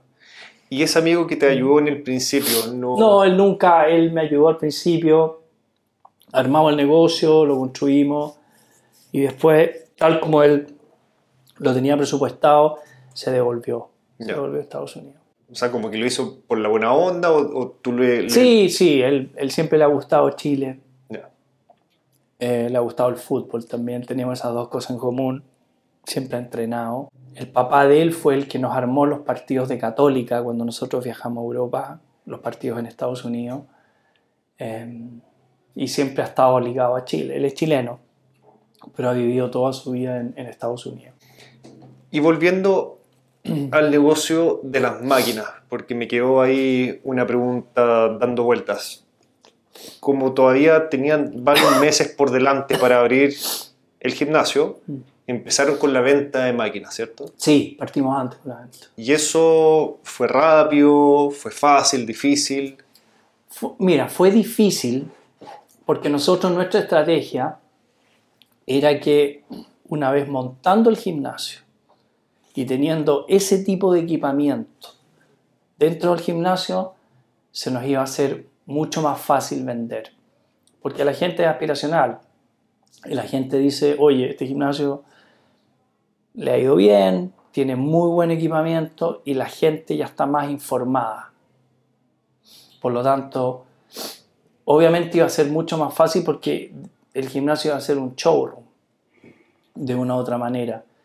Aunque la marca tenía varios, varios niveles, pero iba a ser un showroom importante para demostrar que a ese nivel de gimnasio o a ese nivel de, de negocio lo que se necesita es muy buen equipamiento. Entonces iba a ser un poco una muestra de lo que íbamos a hacer para adelante. ¿Y cómo lo hicieron si no tenían el gimnasio como showroom?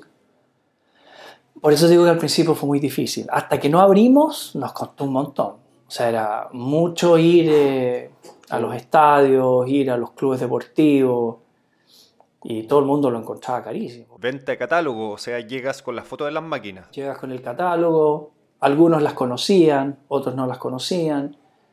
Eh, fue muy difícil al principio. Justamente por eso, o sea, más que difícil fue lento. Y tú tenías, por ejemplo, esas máquinas en un galpón, en una bodega. No, no teníamos una bodega, pero estaban todas sin armar. Ya, todas en sus cajas. todas en sus cajas. Eh, pero como te digo, fue poco tiempo, porque fueron seis meses, un año en el cual nosotros fuimos introduciendo la marca, mostrando la marca, avisándole que íbamos a tener esta marca en un gimnasio, que se iba a abrir en tal fecha, qué sé yo, y que mm, los hoteles en general, esta era la marca o las marcas que usaban. Hoteles de cadena, que yo, Marriott, Hilton, Hyatt pero fue lento, fue súper lento. Y, y como digo, una vez que abrimos se nos empezó a hacer un poquito más fácil, porque ya había un referente y porque ya había donde mostrarla. Pero nunca fue un negocio, las máquinas fue importante, pero el negocio prioritario eran los gimnasios. Y para ponerle el precio a las máquinas, ¿cómo lo hicieron?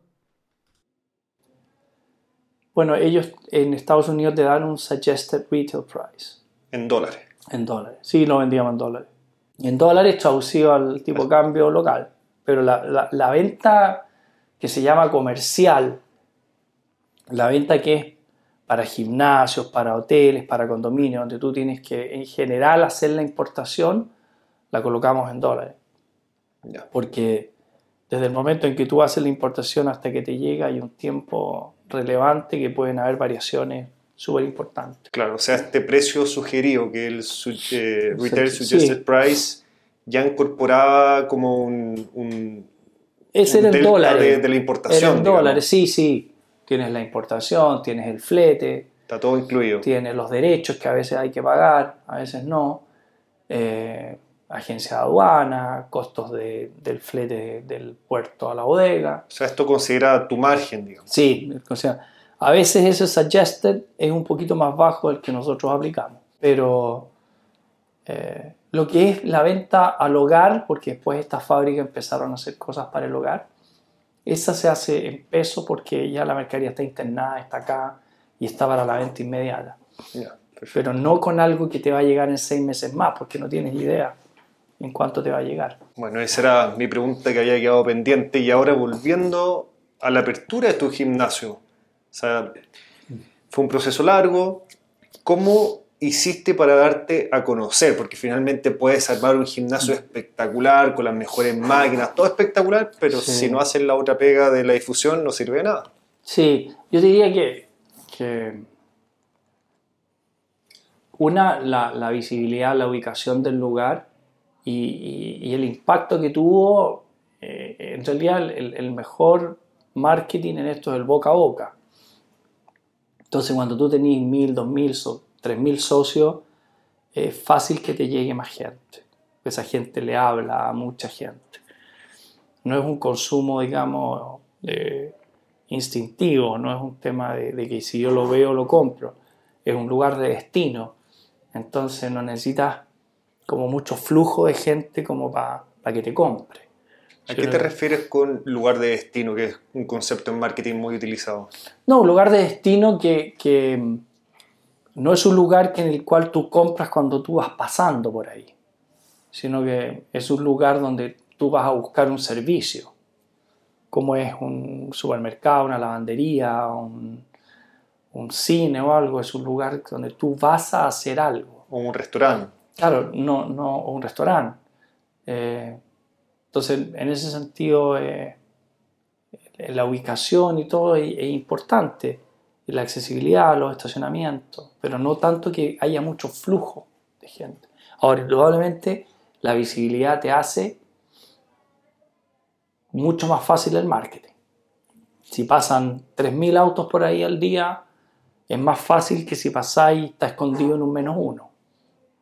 O sea, tú abriste el gimnasio y, y lo único que hiciste, o sea, obviamente más allá de generar tu propio boca a boca con tus conocidos, con tus Ujú. redes, que eso es limitado, sobre todo en esos tiempos Sí. que no existían las redes sociales que tenemos No, no existen nada. Claro, no existía internet, o estaba recién partiendo. Hacíamos folletos, muchos folletos, mucho volante Volante. que repartías en las esquinas, Ya. en las esquinas más, más saturadas de auto, abrías ahí, colocabas volante, mailing, Ya. Mailing físico. mailing físico, era todo físico. No había nada, nada de redes sociales, no existía. ¿Y todo eso lo empezaste cuánto tiempo antes de abrir el gimnasio? Del primero empezamos tres meses antes.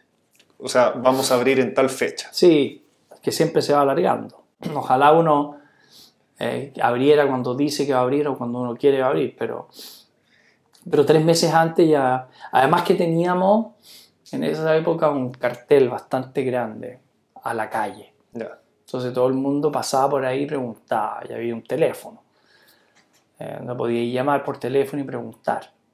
Eh, volantes en la calle también, eran las cosas que se hacían antes. Perfecto. ¿Y eso tuviste que contratar una agencia de publicidad para hacerlo? Sí, sí, sí. Agencia de publicidad que hicieron un lanzamiento del gimnasio.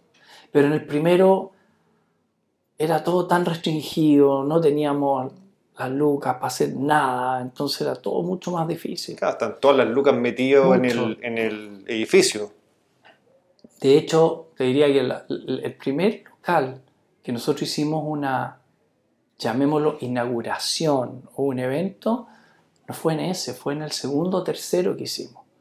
Que hicimos un desfile, que hicimos, trajimos marcas, trajimos modelos. Fue como en el tercero que recién pudimos hacer eso. Que en el primero ya, ya llevábamos un año, dos años, ya no tenía sentido hacer una inauguración. El único que lo hicimos así fue el segundo o el tercero que hicimos. Pero los demás no. Pero era todo volante, era todo físico. Todo físico. Teléfono prácticamente no había. Eh, mucho menos internet. O sea, hoy día es mucho más fácil. Pero más competitivo. Más fácil, pero muchísimo más complejo. Claro, hay No, más herramientas disponibles. Hay más herramientas, pero las tienen todos. No Igualdad de condiciones. Eh, todo el mundo tiene herramientas hoy para poder hacer de todo. Entonces, es un mundo mucho más competitivo, pero donde la demanda ha crecido mucho más por el producto. O sea, hoy día incluso para el tema de buscar proveedores de máquina, ya no necesitas viajar, puedes verlo por internet. Obviamente viajar es Ayuda. mejor, ¿cierto? Siempre ayuda. sí. Porque vas a poder tocar la máquina, usarla, hablar con el dueño frente a frente, obviamente es otra interacción. Negociar mejor. No es lo mismo negociar frente a frente que comprar por internet. Por internet no puedes negociar nada. Entonces, todavía eso ayuda. Ayuda.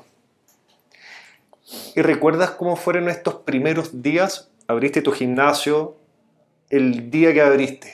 ¿Cuánta gente entró? ¿Cuántos socios? no, no me olvidan nunca, porque aunque no lo creas, fue terrible. Porque abrimos un 4 de diciembre, y tú dices diciembre, y llovió a chuzo. Pero a chuzo. Justo ese día. Justo el día que abrimos. Un 4 de diciembre. Y por supuesto, como no había llovido en esa época, porque veníamos de un verano, o veníamos primavera, verano, no habíamos testeado el techo, ni nada, porque no, no era época de lluvia. Entonces, me acuerdo que se nos vino la guardería abajo. El gimnasio nuestro fue el, único, y hasta el día de hoy creo, bueno, no sé si hay otros que ya tienen, pero una de las cosas que yo vi en Estados Unidos y que me pareció en el gimnasio que trabajé y todo, que me pareció interesante, que un concepto muy gringo, eran las guarderías, la guardería infantil. Y dije, esto me parece interesante porque la mamá va a poder dejar al niño, va a poder entrenar. Entonces abrimos el primer gimnasio con una guardería. Todo el mundo no lo podía creer. Siempre como guardería, sí, guardería, porque puedo dejar. O sea, un encuentro fantástico. Pero justo fue ahí que se nos llovió entera la guardería. Uh. De acuerdo, perfecto. Y además, 4 de diciembre decíamos, no podemos tener tan mala pata. Abrir, pero llovió, pero un diluvio.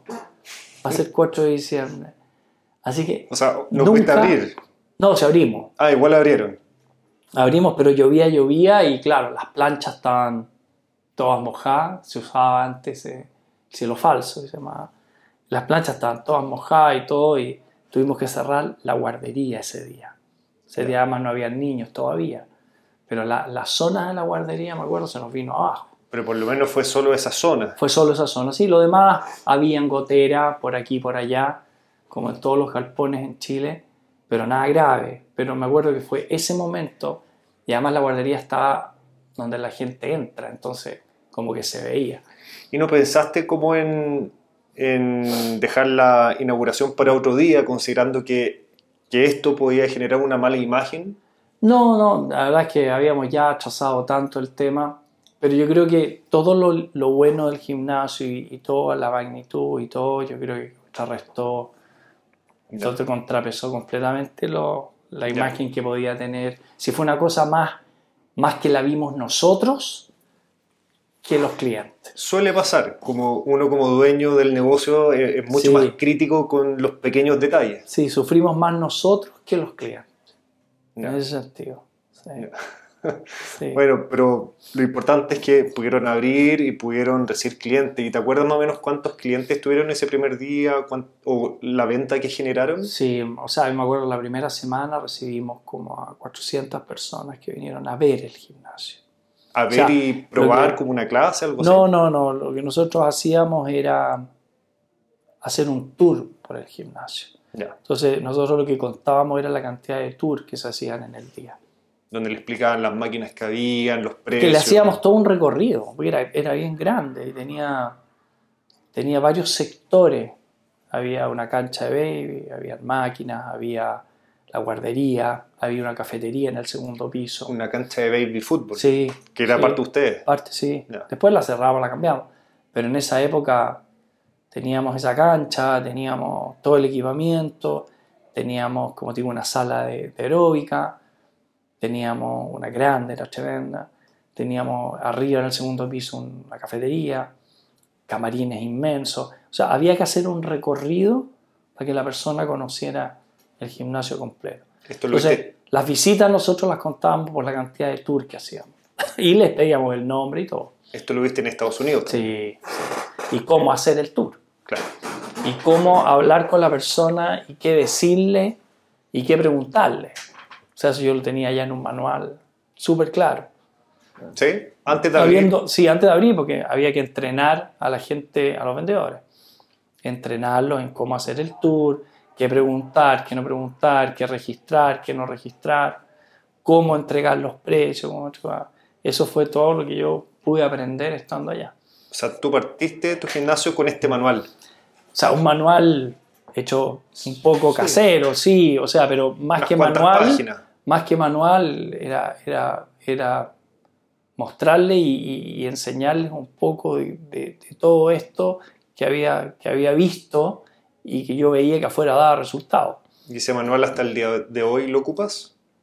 No, no. Hoy día ha cambiado todo. Hoy día los tours han cambiado por un tour eh, digital. Entonces, absolutamente distinto. Claro. Completamente distinto el negocio, la manera de vender. Ya no se hacen casi tours ya. Y de esas 400 personas, ¿cuál fue tu conversión? Fue grande, diría que el 50%. Y era, o sea, de En el primero sí, era, era, bien impactante, porque la en realidad la gente se daba vuelta pero se inscribía. O sea, hacía el tour y de entonces 200 eh, personas se inscribieron. Sí, otro lo voy a consultar, lo voy a ver. Después de un día, claro. Un día, sí. Y volvían. Pero en definitiva. Hay otros que estaban seguros, no sé, al tiro. Ya. ya. Sí, digo, no había, no había nada en ese momento parecido. Entonces, el que le gustaba el gimnasio, el deporte, no iba a encontrar algo, algo parecido. Salvo que le, complicara la distancia, porque no era lejos, o sea, no era cerca. Para algunas personas era un poquito lejos. Pero en general, la conversión era muy alta. Ya. ¿Y desde el primer día? ¿El primer día también fue bueno? A pesar de la lluvia, igual sí, llegó sí. gente. Sí, además que la gente, como nos demoramos tanto, mucha gente estaba esperando durante mucho tiempo que abriéramos habían generado expectativas. Sí, sí, de todas maneras.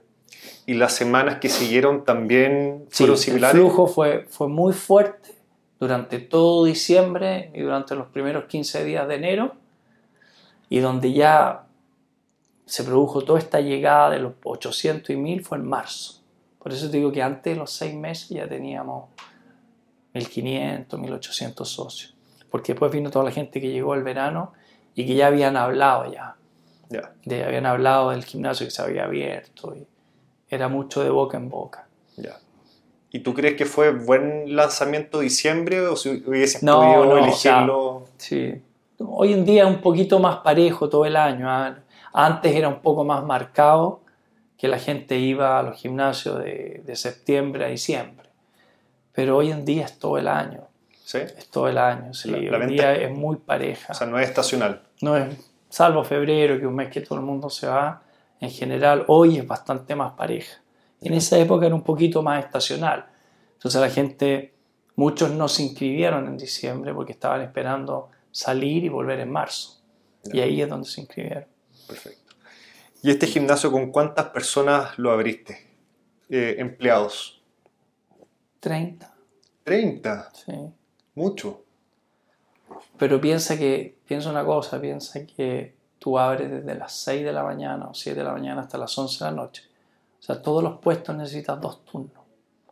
Y necesitas recepcionistas, necesitas vendedores, necesitas gente de aseo, necesitas profesores, necesitas gente administrativa, tablet.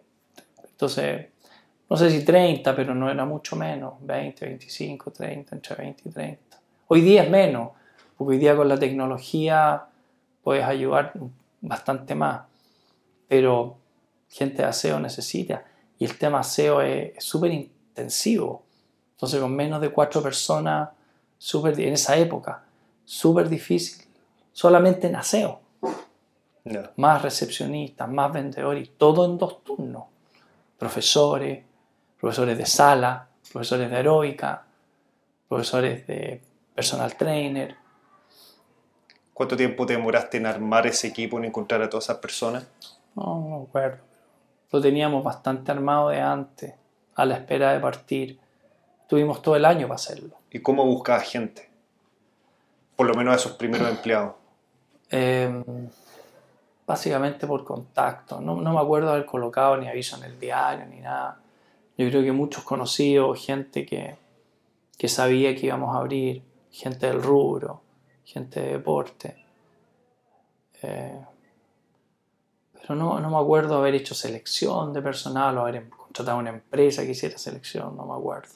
¿Y cómo supiste qué sueldo tenías que ofrecer por cada cargo? Un poco referente de los Estados Unidos, un poco referente de eso, Y también, y también viendo la realidad local. Además que no, un puesto de recepcionista en eso, en un restaurante o en cualquier lado, debiese ser más o menos lo mismo. La hora por profesor de aeróbica, habían otros gimnasios, así que también había referencia. Eh, las horas de sala de profe también. Lo que se cobraba por un personal trainer también. Eh, gente que hace aseo aquí en un restaurante o en un gimnasio, es lo mismo. Entonces habían referentes de mercado. Entonces el negocio despegó rápidamente. Sí, fue, ese fue súper rápido, pero como digo, yo tenía un compromiso de, de pagar la deuda eh, y no quise abrir nada hasta que no la dejara saldada. Así que el segundo lo abrimos el año 97. Y después, 98, 99, 2000, fuimos abriendo, ya sea propios o con franquicia. Pero no hubo ningún año que no abriésemos algo. Perfecto. no hubo ningún año hasta el 2016, 13, 14. ¿Hubo un año que haya marcado un hito en especial para ti? Yo diría que fue el 2008 porque, porque creo que construimos 4 o 5 en un año. Y eso fue muy duro. Fue muy duro. Eh, creo que fue el 2008, que además estábamos con una concesión que nos habían dado en Ñuñoa, que es el spotlight más grande que hay hoy, que eran 2.500 metros con piscina, con todo, y ese fue el segundo que construimos de cero. Fue una concesión de la municipalidad de Ñuñoa. Y fue tremendo. Ese también fue un boom increíble. Llegó a tener 3.000, 4.000 socios a los dos meses, tres meses, una cosa así. Y ese fue muy grande y ese nos demandó una gran inversión y mucho tiempo. Ya estábamos construyendo tres o cuatro más. Entonces ese año fue, fue muy fuerte y además veníamos saliendo de todo el tema de la crisis hipotecaria en Estados Unidos. La economía no andaba tan bien, pero, pero increíblemente en este negocio eh, en general hemos sido bien contracíclicos. ¿ah? Cuando la economía mundial o en general anda mal, este negocio anda bien. ¿Ah, sí? Sí. Y eso básicamente por, porque la gente tiene otras opciones que en momentos de época mala no las toma. La gente viaja menos, la gente sale menos a comer, la gente... Pero este gasto no, no lo elimina. Es salud es salud y es bienestar. Por lo tanto, la gente dice, ya, no puedo viajar, no puedo ir para allá, no puedo subir a la niña, pero el gimnasio ahí voy todos los días y me meto. Entonces, eh, en épocas así de economías difíciles, es como un, un, buen soporte, un buen socorro el tema del gimnasio. Y como digo, es bien contracíclico. Por otro lado, en épocas de boom, la gente viaja, se congela más, se va dos meses para afuera, salen más a comer, compran más ropa. Entonces tienen otros ítems alternativos. Entonces el 2008 que dijiste que fue un año bien duro. Sí. ¿Te refieres duro en, cuanto a, las inversiones? Sí, fue eh, a las inversiones y al trabajo. Porque manejar 4 o 5 horas, el negocio nuestro no es manejar obras, pero había que estar súper pendiente y, ahí necesitábamos, como digo, un nivel de inversión mayor al que en ese momento teníamos acceso. Entonces ahí tuvimos que barajar algún, algunas alternativas como para poder eh, financiar. El proyecto Ñuñoa fue un proyecto muy caro. ¿Y se complica la cosa cuando uno empieza a tener muchas sucursales? ¿Cuáles son los principales dolores de cabeza? Sobre todo, sobre todo en una época donde no había tecnología para controlar. Entonces, indudablemente que nosotros hicimos una expansión muy grande hacia el sur. Estábamos en Concepción, Temuco, Osorno, Valdivia, Punta Arena. Entonces, cuando no tienes sistemas de control buenos, se hace súper difícil el control. Y obviamente, quieras o no, vas perdiendo también, al no tener control, vas perdiendo un poco la calidad. Es súper difícil mantener una misma calidad. Que esto no es, no es un producto, no es como vender Starbucks o vender McDonald's, que tú puedes hacer el mismo producto. Pero estos servicios son todos distintos.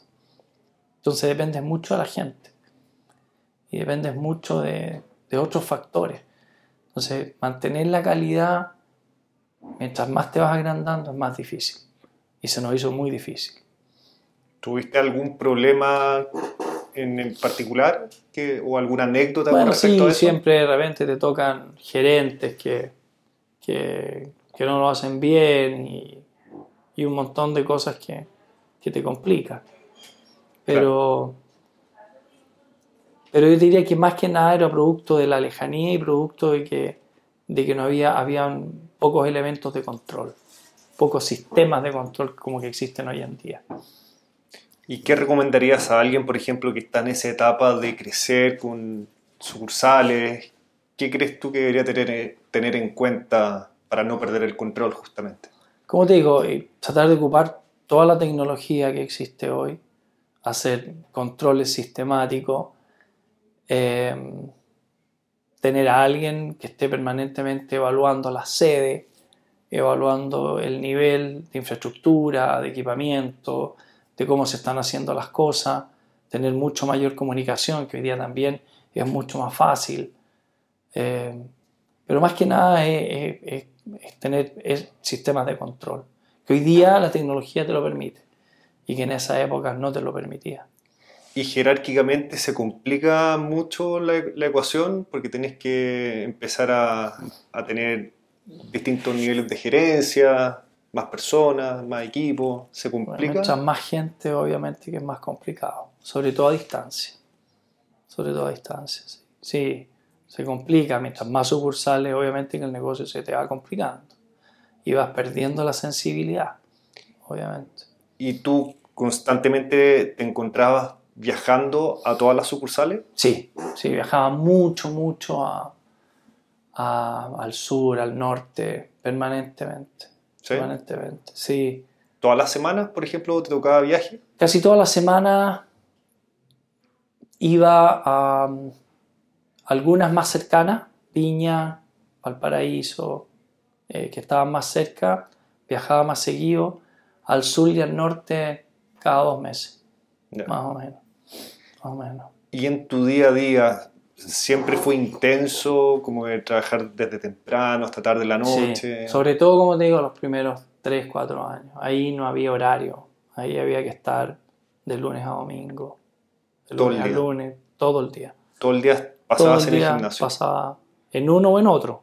Después, cuando fueron creciendo en, en los distintos. De hecho, se hacía la caja manual.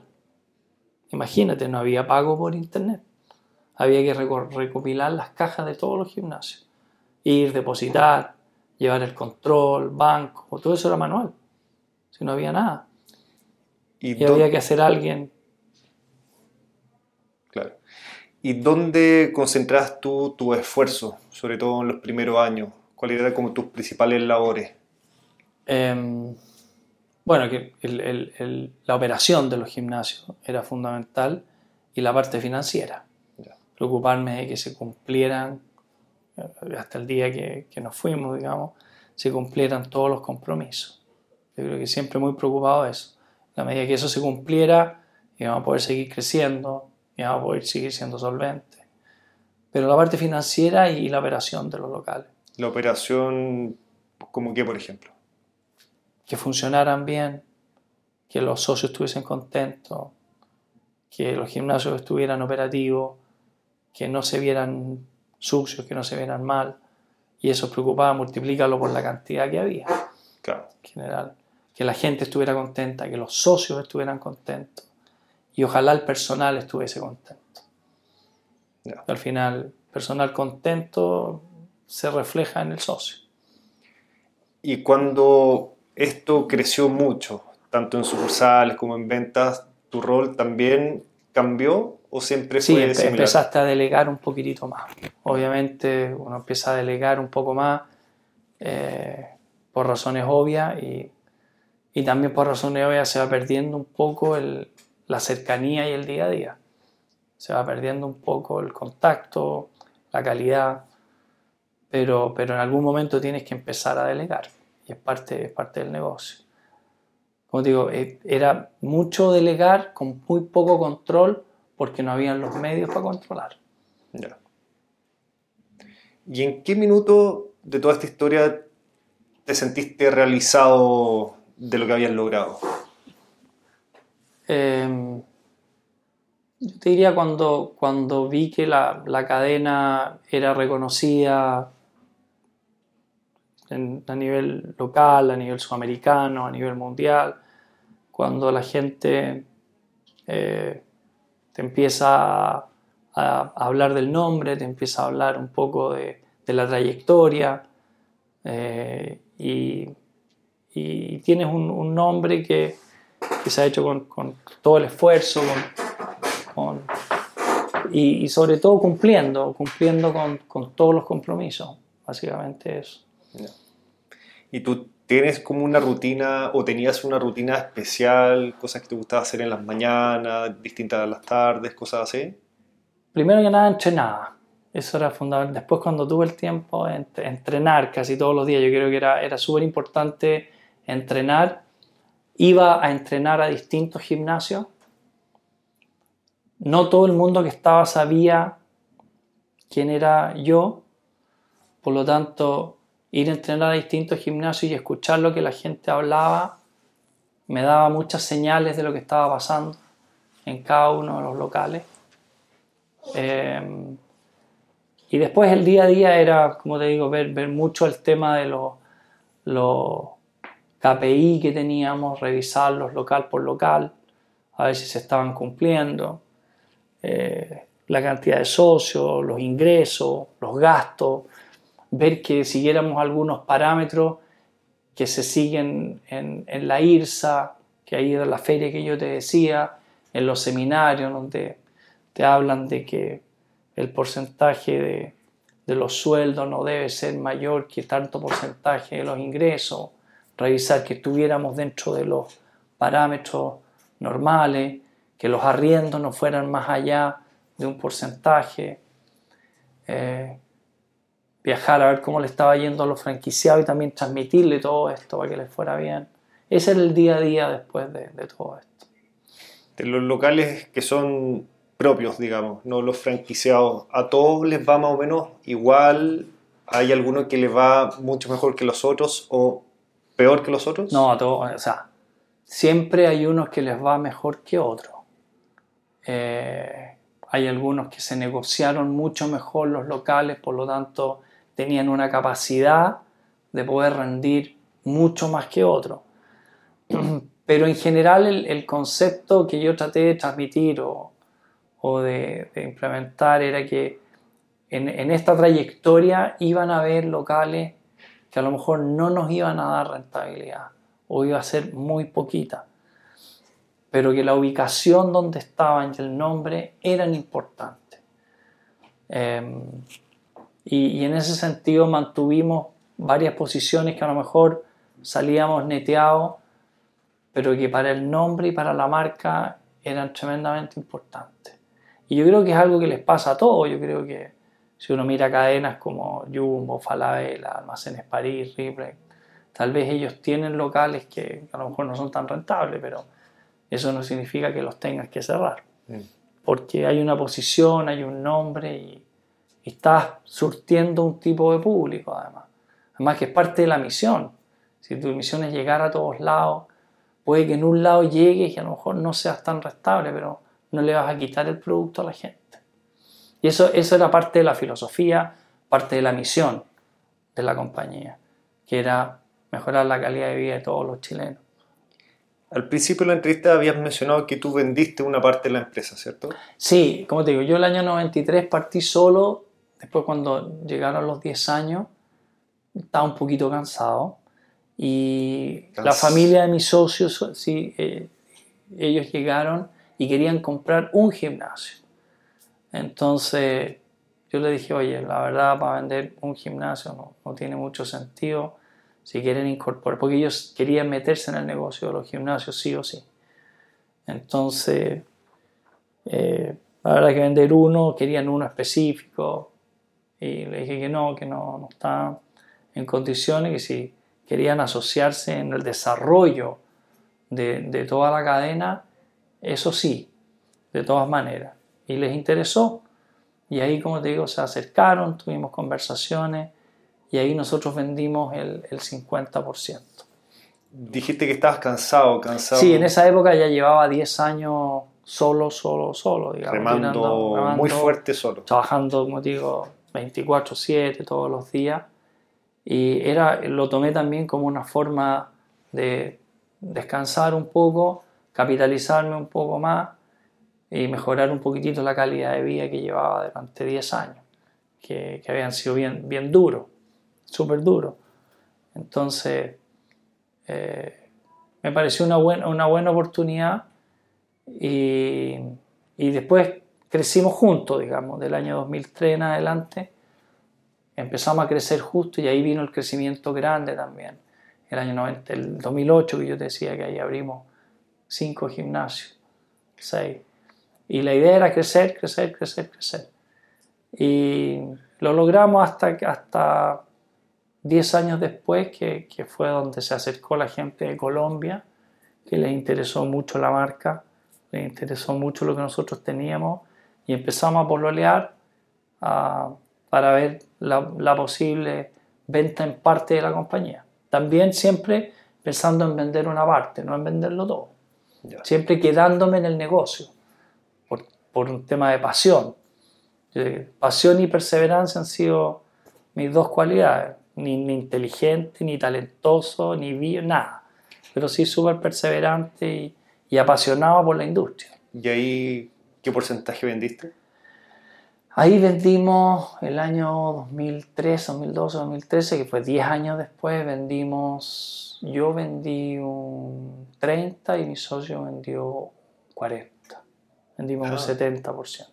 Posteriormente, después de eso, el año 2016, ya vendimos, vendimos la, cadena, la cadena completa eh, y nos quedamos, eso sí, con la división de todo lo que es equipamiento, máquina. Perfecto y, el monto de la venta se puede eh, revelar?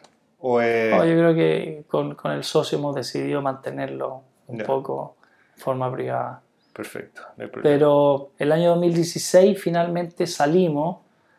Eh, yo mantuve como tres años como socio de la cadena esta de, de Colombia, donde son varios fondos de inversión dueños de, de, de esta cadena. Eh, y el año 2016 decidí yo ya salir después de veintitantos años.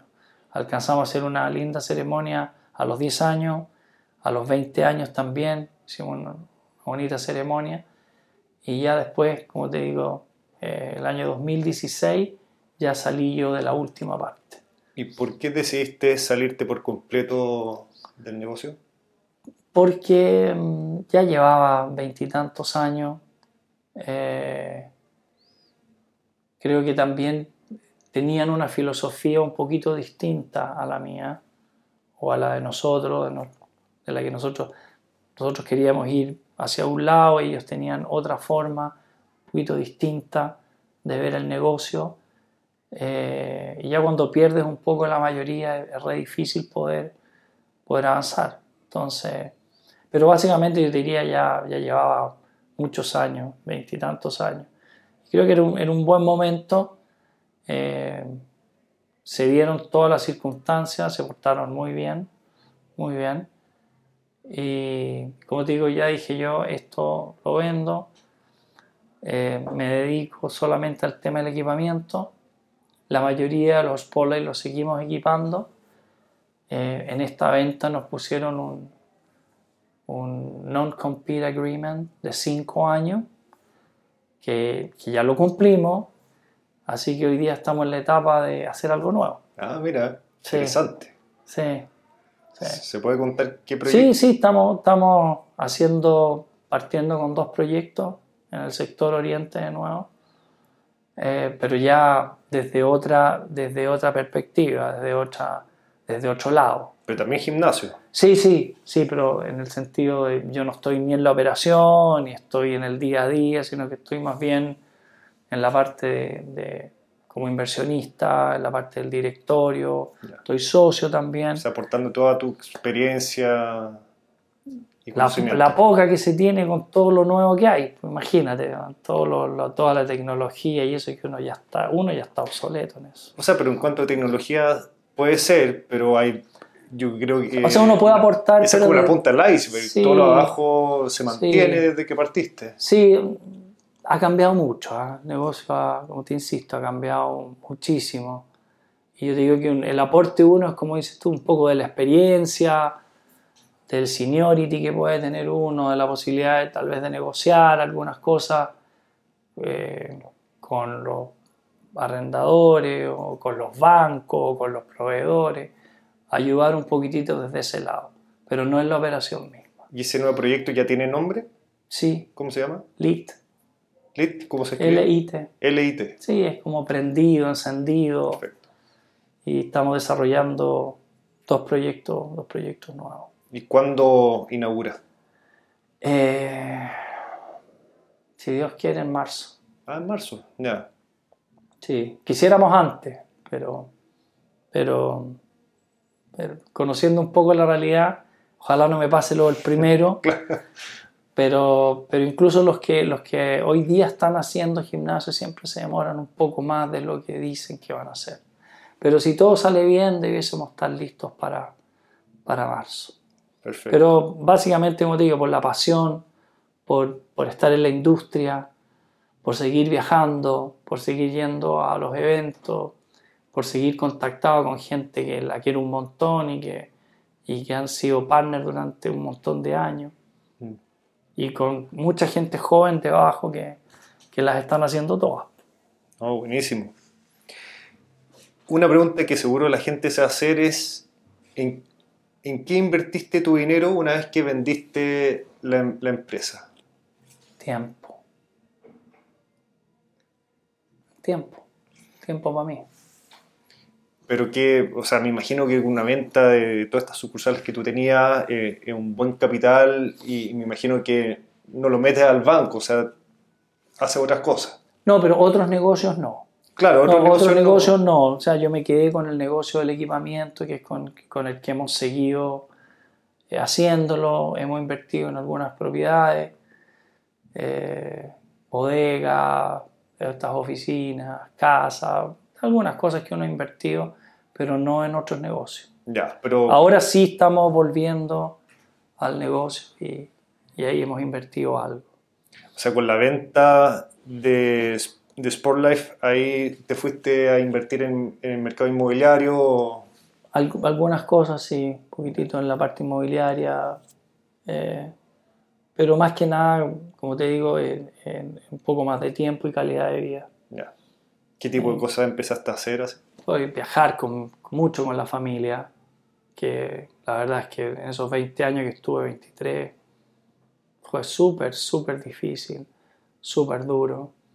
Criar los niños chicos, en general, y después ahí empezamos a ir a todo, empezamos a ir a Europa, a la Champions, que me gusta el fútbol de lo que hablábamos, campeonato del mundo, tratar de hacer cosas que, que a lo mejor no las había podido hacer antes ir a Australia un, un año nuevo, no sé, muchos viajes, estar más con ellos, eh, salir un montón, pero no, no, no, no otro tipo de negocio.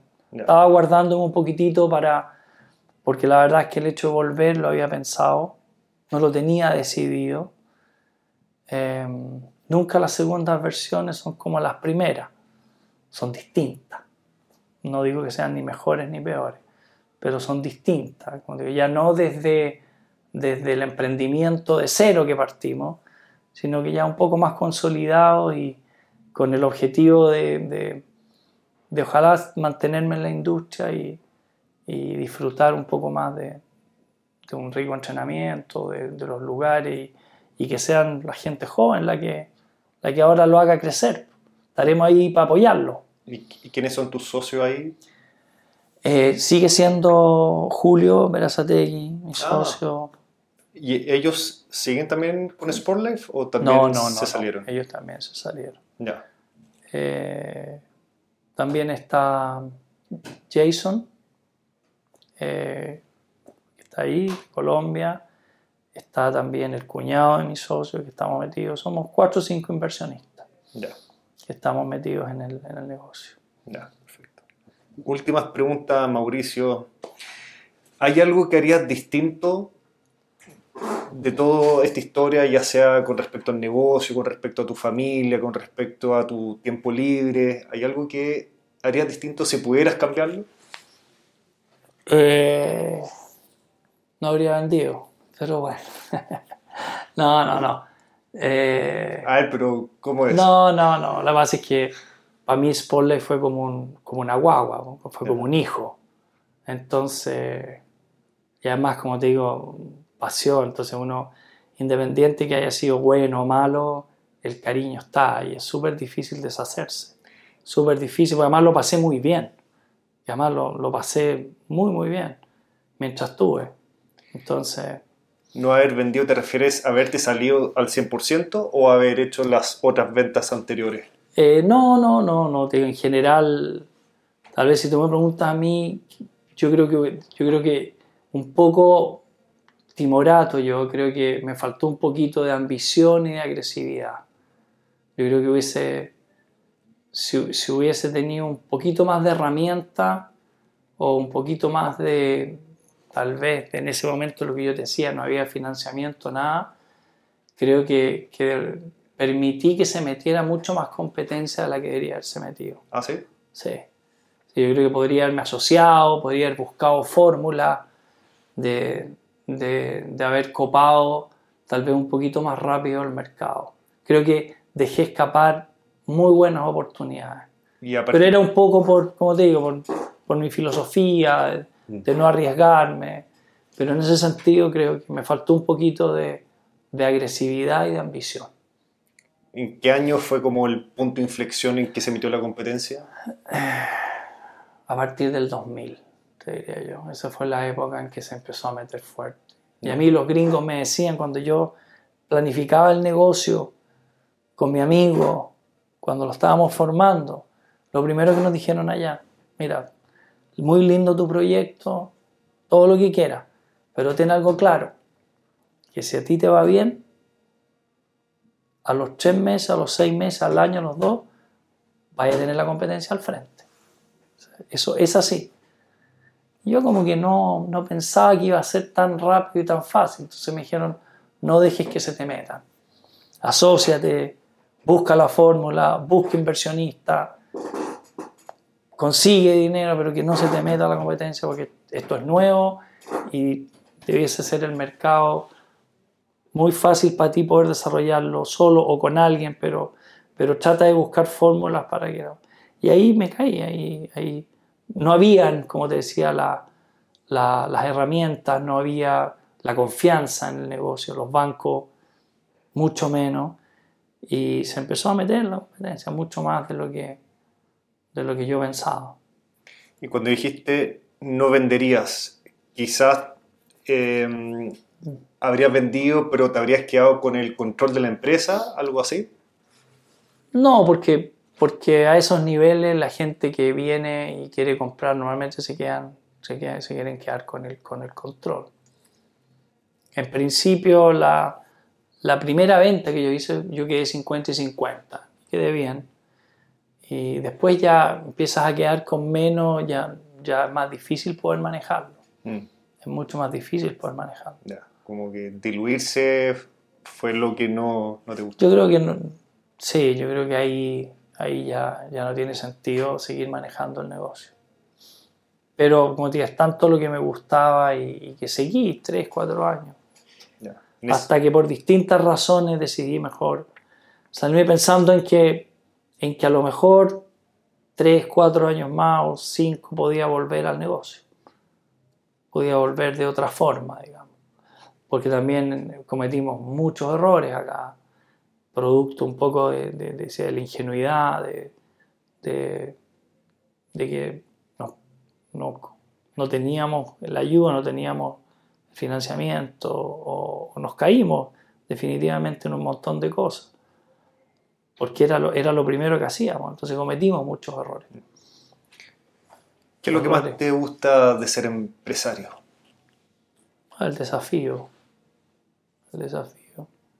De, de emprender algo nuevo, de poder crear, de, de poder soñar con algo, de, y en este caso en, en una industria que, que, me apasiona, que me gusta mucho.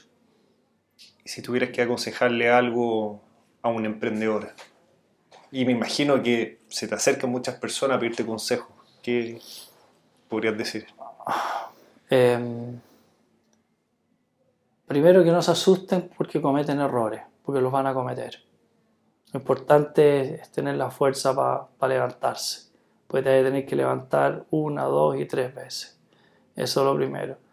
Y segundo o tercero, tenéis que tener, ser muy perseverante a pesar de los errores, seguir para adelante y tener pasión por el negocio que estás. Si no tienes pasión, no eres perseverante o algo, es difícil lograr lo que puedes llegar a lograr. Yo creo que son las claves para el éxito. No es que sea, digo, yo no soy inteligente, ni talentoso, ni nada, pero, pero tengo mucha pasión y súper perseverante en todo, que ha sido tal vez mayor virtud, digamos, en todo, de seguir a pesar, como te digo, de todos los errores que cometimos. Errores de diseño, errores en la construcción, errores en contratar gente, errores en el logo, errores en miles de cosas. Me estafaron, de todo. Se creó una constructora para estafarnos al principio, cosas que uno no pensaba o que uno no, pero hubo que levantarse y caerse. Te decían que me lo iban a construir en cuatro meses y pasó el año y no estaba listo. Y esas son, son caídas, son, son cosas, o gente que le mandaste un giro y nunca más supiste de ellos. Eh, son, eso hay que estar acostumbrado y tratar de minimizar los errores, pero los vas a cometer, te vas a tener que volver a levantar y vas a tener que ser súper perseverante. ¿Alguna vez visualizaste lo que ibas a hacer tú hoy o lo que ibas a lograr con todo este proyecto? ¿Lo visualizaste así? O sea, al principio le tenía mucha confianza al negocio este, porque, te insisto, creo que Estados Unidos marca muchas pautas y en Chile no había nada. Entonces creo que estaba súper confiado en que era el momento, estaba súper confiado en que, en que lo que íbamos a hacer eh, iba a tener una, eh, iba a ser escalable, iba, íbamos a poder surgir, íbamos a poder avanzar y, y, que, y, que, iba a ser exitoso. O sea, tenía, tenía mucha confianza, mucha confianza eh, y el momento era el momento preciso. Perfecto. Muchas gracias, Mauricio. No, gracias a ti por la entrevista. Muchas gracias por, por, eh, por haberme contactado y Salió rápido, salió fácil dentro de todo. No es tan fácil. Uno tiene que hacer memoria de, de muchas cosas. Memoria de, de, de, cuando empezó, de los errores, de todo. Pero bueno, es parte de lo que ha sido la vida en estos, en estos 30 años. Pero por la conversación se, se ve que lo tenías como fresquito, ¿no? Sí, sí, como te digo, eh, para mí esto fue, fue mi vida durante veintitantos años. Oye, la entrevista más larga que te ha tocado, ¿no? Sí, sí. Sí, pero se me hizo corta. Yeah. Se me hizo corta. Hablé mucho nomás, me quedé ronco. No, estuvo bien. Mira, dos horas prácticamente. Bien. Dos horas. Se pasaron ahí. Se pasaron muy, volando. Muy entretenida. Es como, hacer una recopilación de tu vida de los últimos 30 años. Más, porque nos fuimos atrás a, la, al colegio, a la universidad, Fútbol y al todo fútbol. eso. Pero como digo, increíblemente el fútbol, conseguí la beca en Chile, después conseguí la beca en Estados Unidos por el fútbol. Después, por la universidad que fue producto del fútbol, conseguí el trabajo en los gimnasios. Por haber trabajado en esos gimnasios, se me prendió la ampolleta. Después llegué acá y todo fue producto de... ¿Crees un poco como en el destino? Yo creo que uno se lo va formando. Yo creo que uno, uno, va formando un poco el destino. Pero sí fuiste como aprovechando cada oportunidad que te llegó y cada una de esas oportunidades te, te fue guiando por este sí, camino. me fue guiando. O sea, me fue. Me fue me, como te digo, hay que tomar decisiones de repente. Igual fue dura la decisión de dejar el fútbol, irme a estudiar. Fue súper dura porque ah, dejaba mi pasión. Claro, seguía jugando allá, pero ya era, era otra cosa. Ya sabía que ya mi destino no era el fútbol. El fútbol era el medio para llegar al destino final que yo quería. Claro. Pero dejó de ser el destino final. Mm. Entonces esa decisión también fue dura, muy dura. Eh, porque era, también era, así como después tomé la pasión por esto, eh, la pasión que yo tenía por el fútbol era, era igual. Mm. Pero siempre deporte. Entonces, por último era una cosa por otra. Vamos a tener que hacer la parte 2 de esta entrevista ya con Lit. Ah, sí, eso, eso viene después. Pero ¿Se viene con todo? no sé si con todo, vamos a tratar de hacerlo bien. Pero también lo ves como en todo Chile, con varias sucursales, en toda Sudamérica. Vamos a crecer hasta donde más podamos en la medida que podamos. Entendiendo que está ahí en un mercado súper competitivo, totalmente distinto a cuando yo partí. Y va a depender mucho de las personas que estén a cargo de esto. Cómo lo hagan, cómo lo desarrollen. Eh, no va a ser lo mismo que fue antes porque antes era un emprendimiento y una innovación. Hoy en día esto no es una innovación, es poco más de lo que hay, pero vamos a tratar de hacerlo tan distinto que, que pueda ser algo, que tenga algo de innovación. ¿Como qué, por ejemplo? Eh, no sé, tal vez hacerlo más entretenido, vamos a, vamos a estar más encima del negocio. Creo que hoy día mucho de lo que tú ves de las cadenas y todo, no se ve la gente encima. Se nota que no están los dueños, que no está. Ahora, eso pasa con el, el número uno y el dos. Después, si te empiezas a expandir, le pasa lo mismo que a todos. Ya no vas a estar encima. Pero sí vamos a tratar de, de, de hacerlo lo mejor posible, con todo lo nuevo que hay, llámese tecnología, iluminación, sonido, equipamiento, y tratar de hacerlo lo mejor posible. Pero, como digo, yo ya desde otro, desde otro, de otro lado, Perfecto. apoyando a, lo- a, lo- a los jóvenes que están encima de esto. Súper. Ahora sí que sí. Bueno, Muchas gracias. Muchas gracias. Oye, muy entretenido. Bien. De verdad, gracias. muy, muy entretenido. Vamos a ver. Va a ser un éxito, te lo aseguro. Vamos a ver. Sí, pero- porque hubo harto consejo, harto detalle. Y con, y con tantas entrevistas que han pasado por mi canal, seguro esta, esta va a estar dentro de las mejores. Ojalá, ojalá. O sea, no sé. Pero a veces uno cree que puede ser, pero la gente es la que dice. Sí, po. Que es entretenido. de todas ¿no? maneras. Así Ya, que- Súper. Uh, ¿no se grabó? No. Puede ser.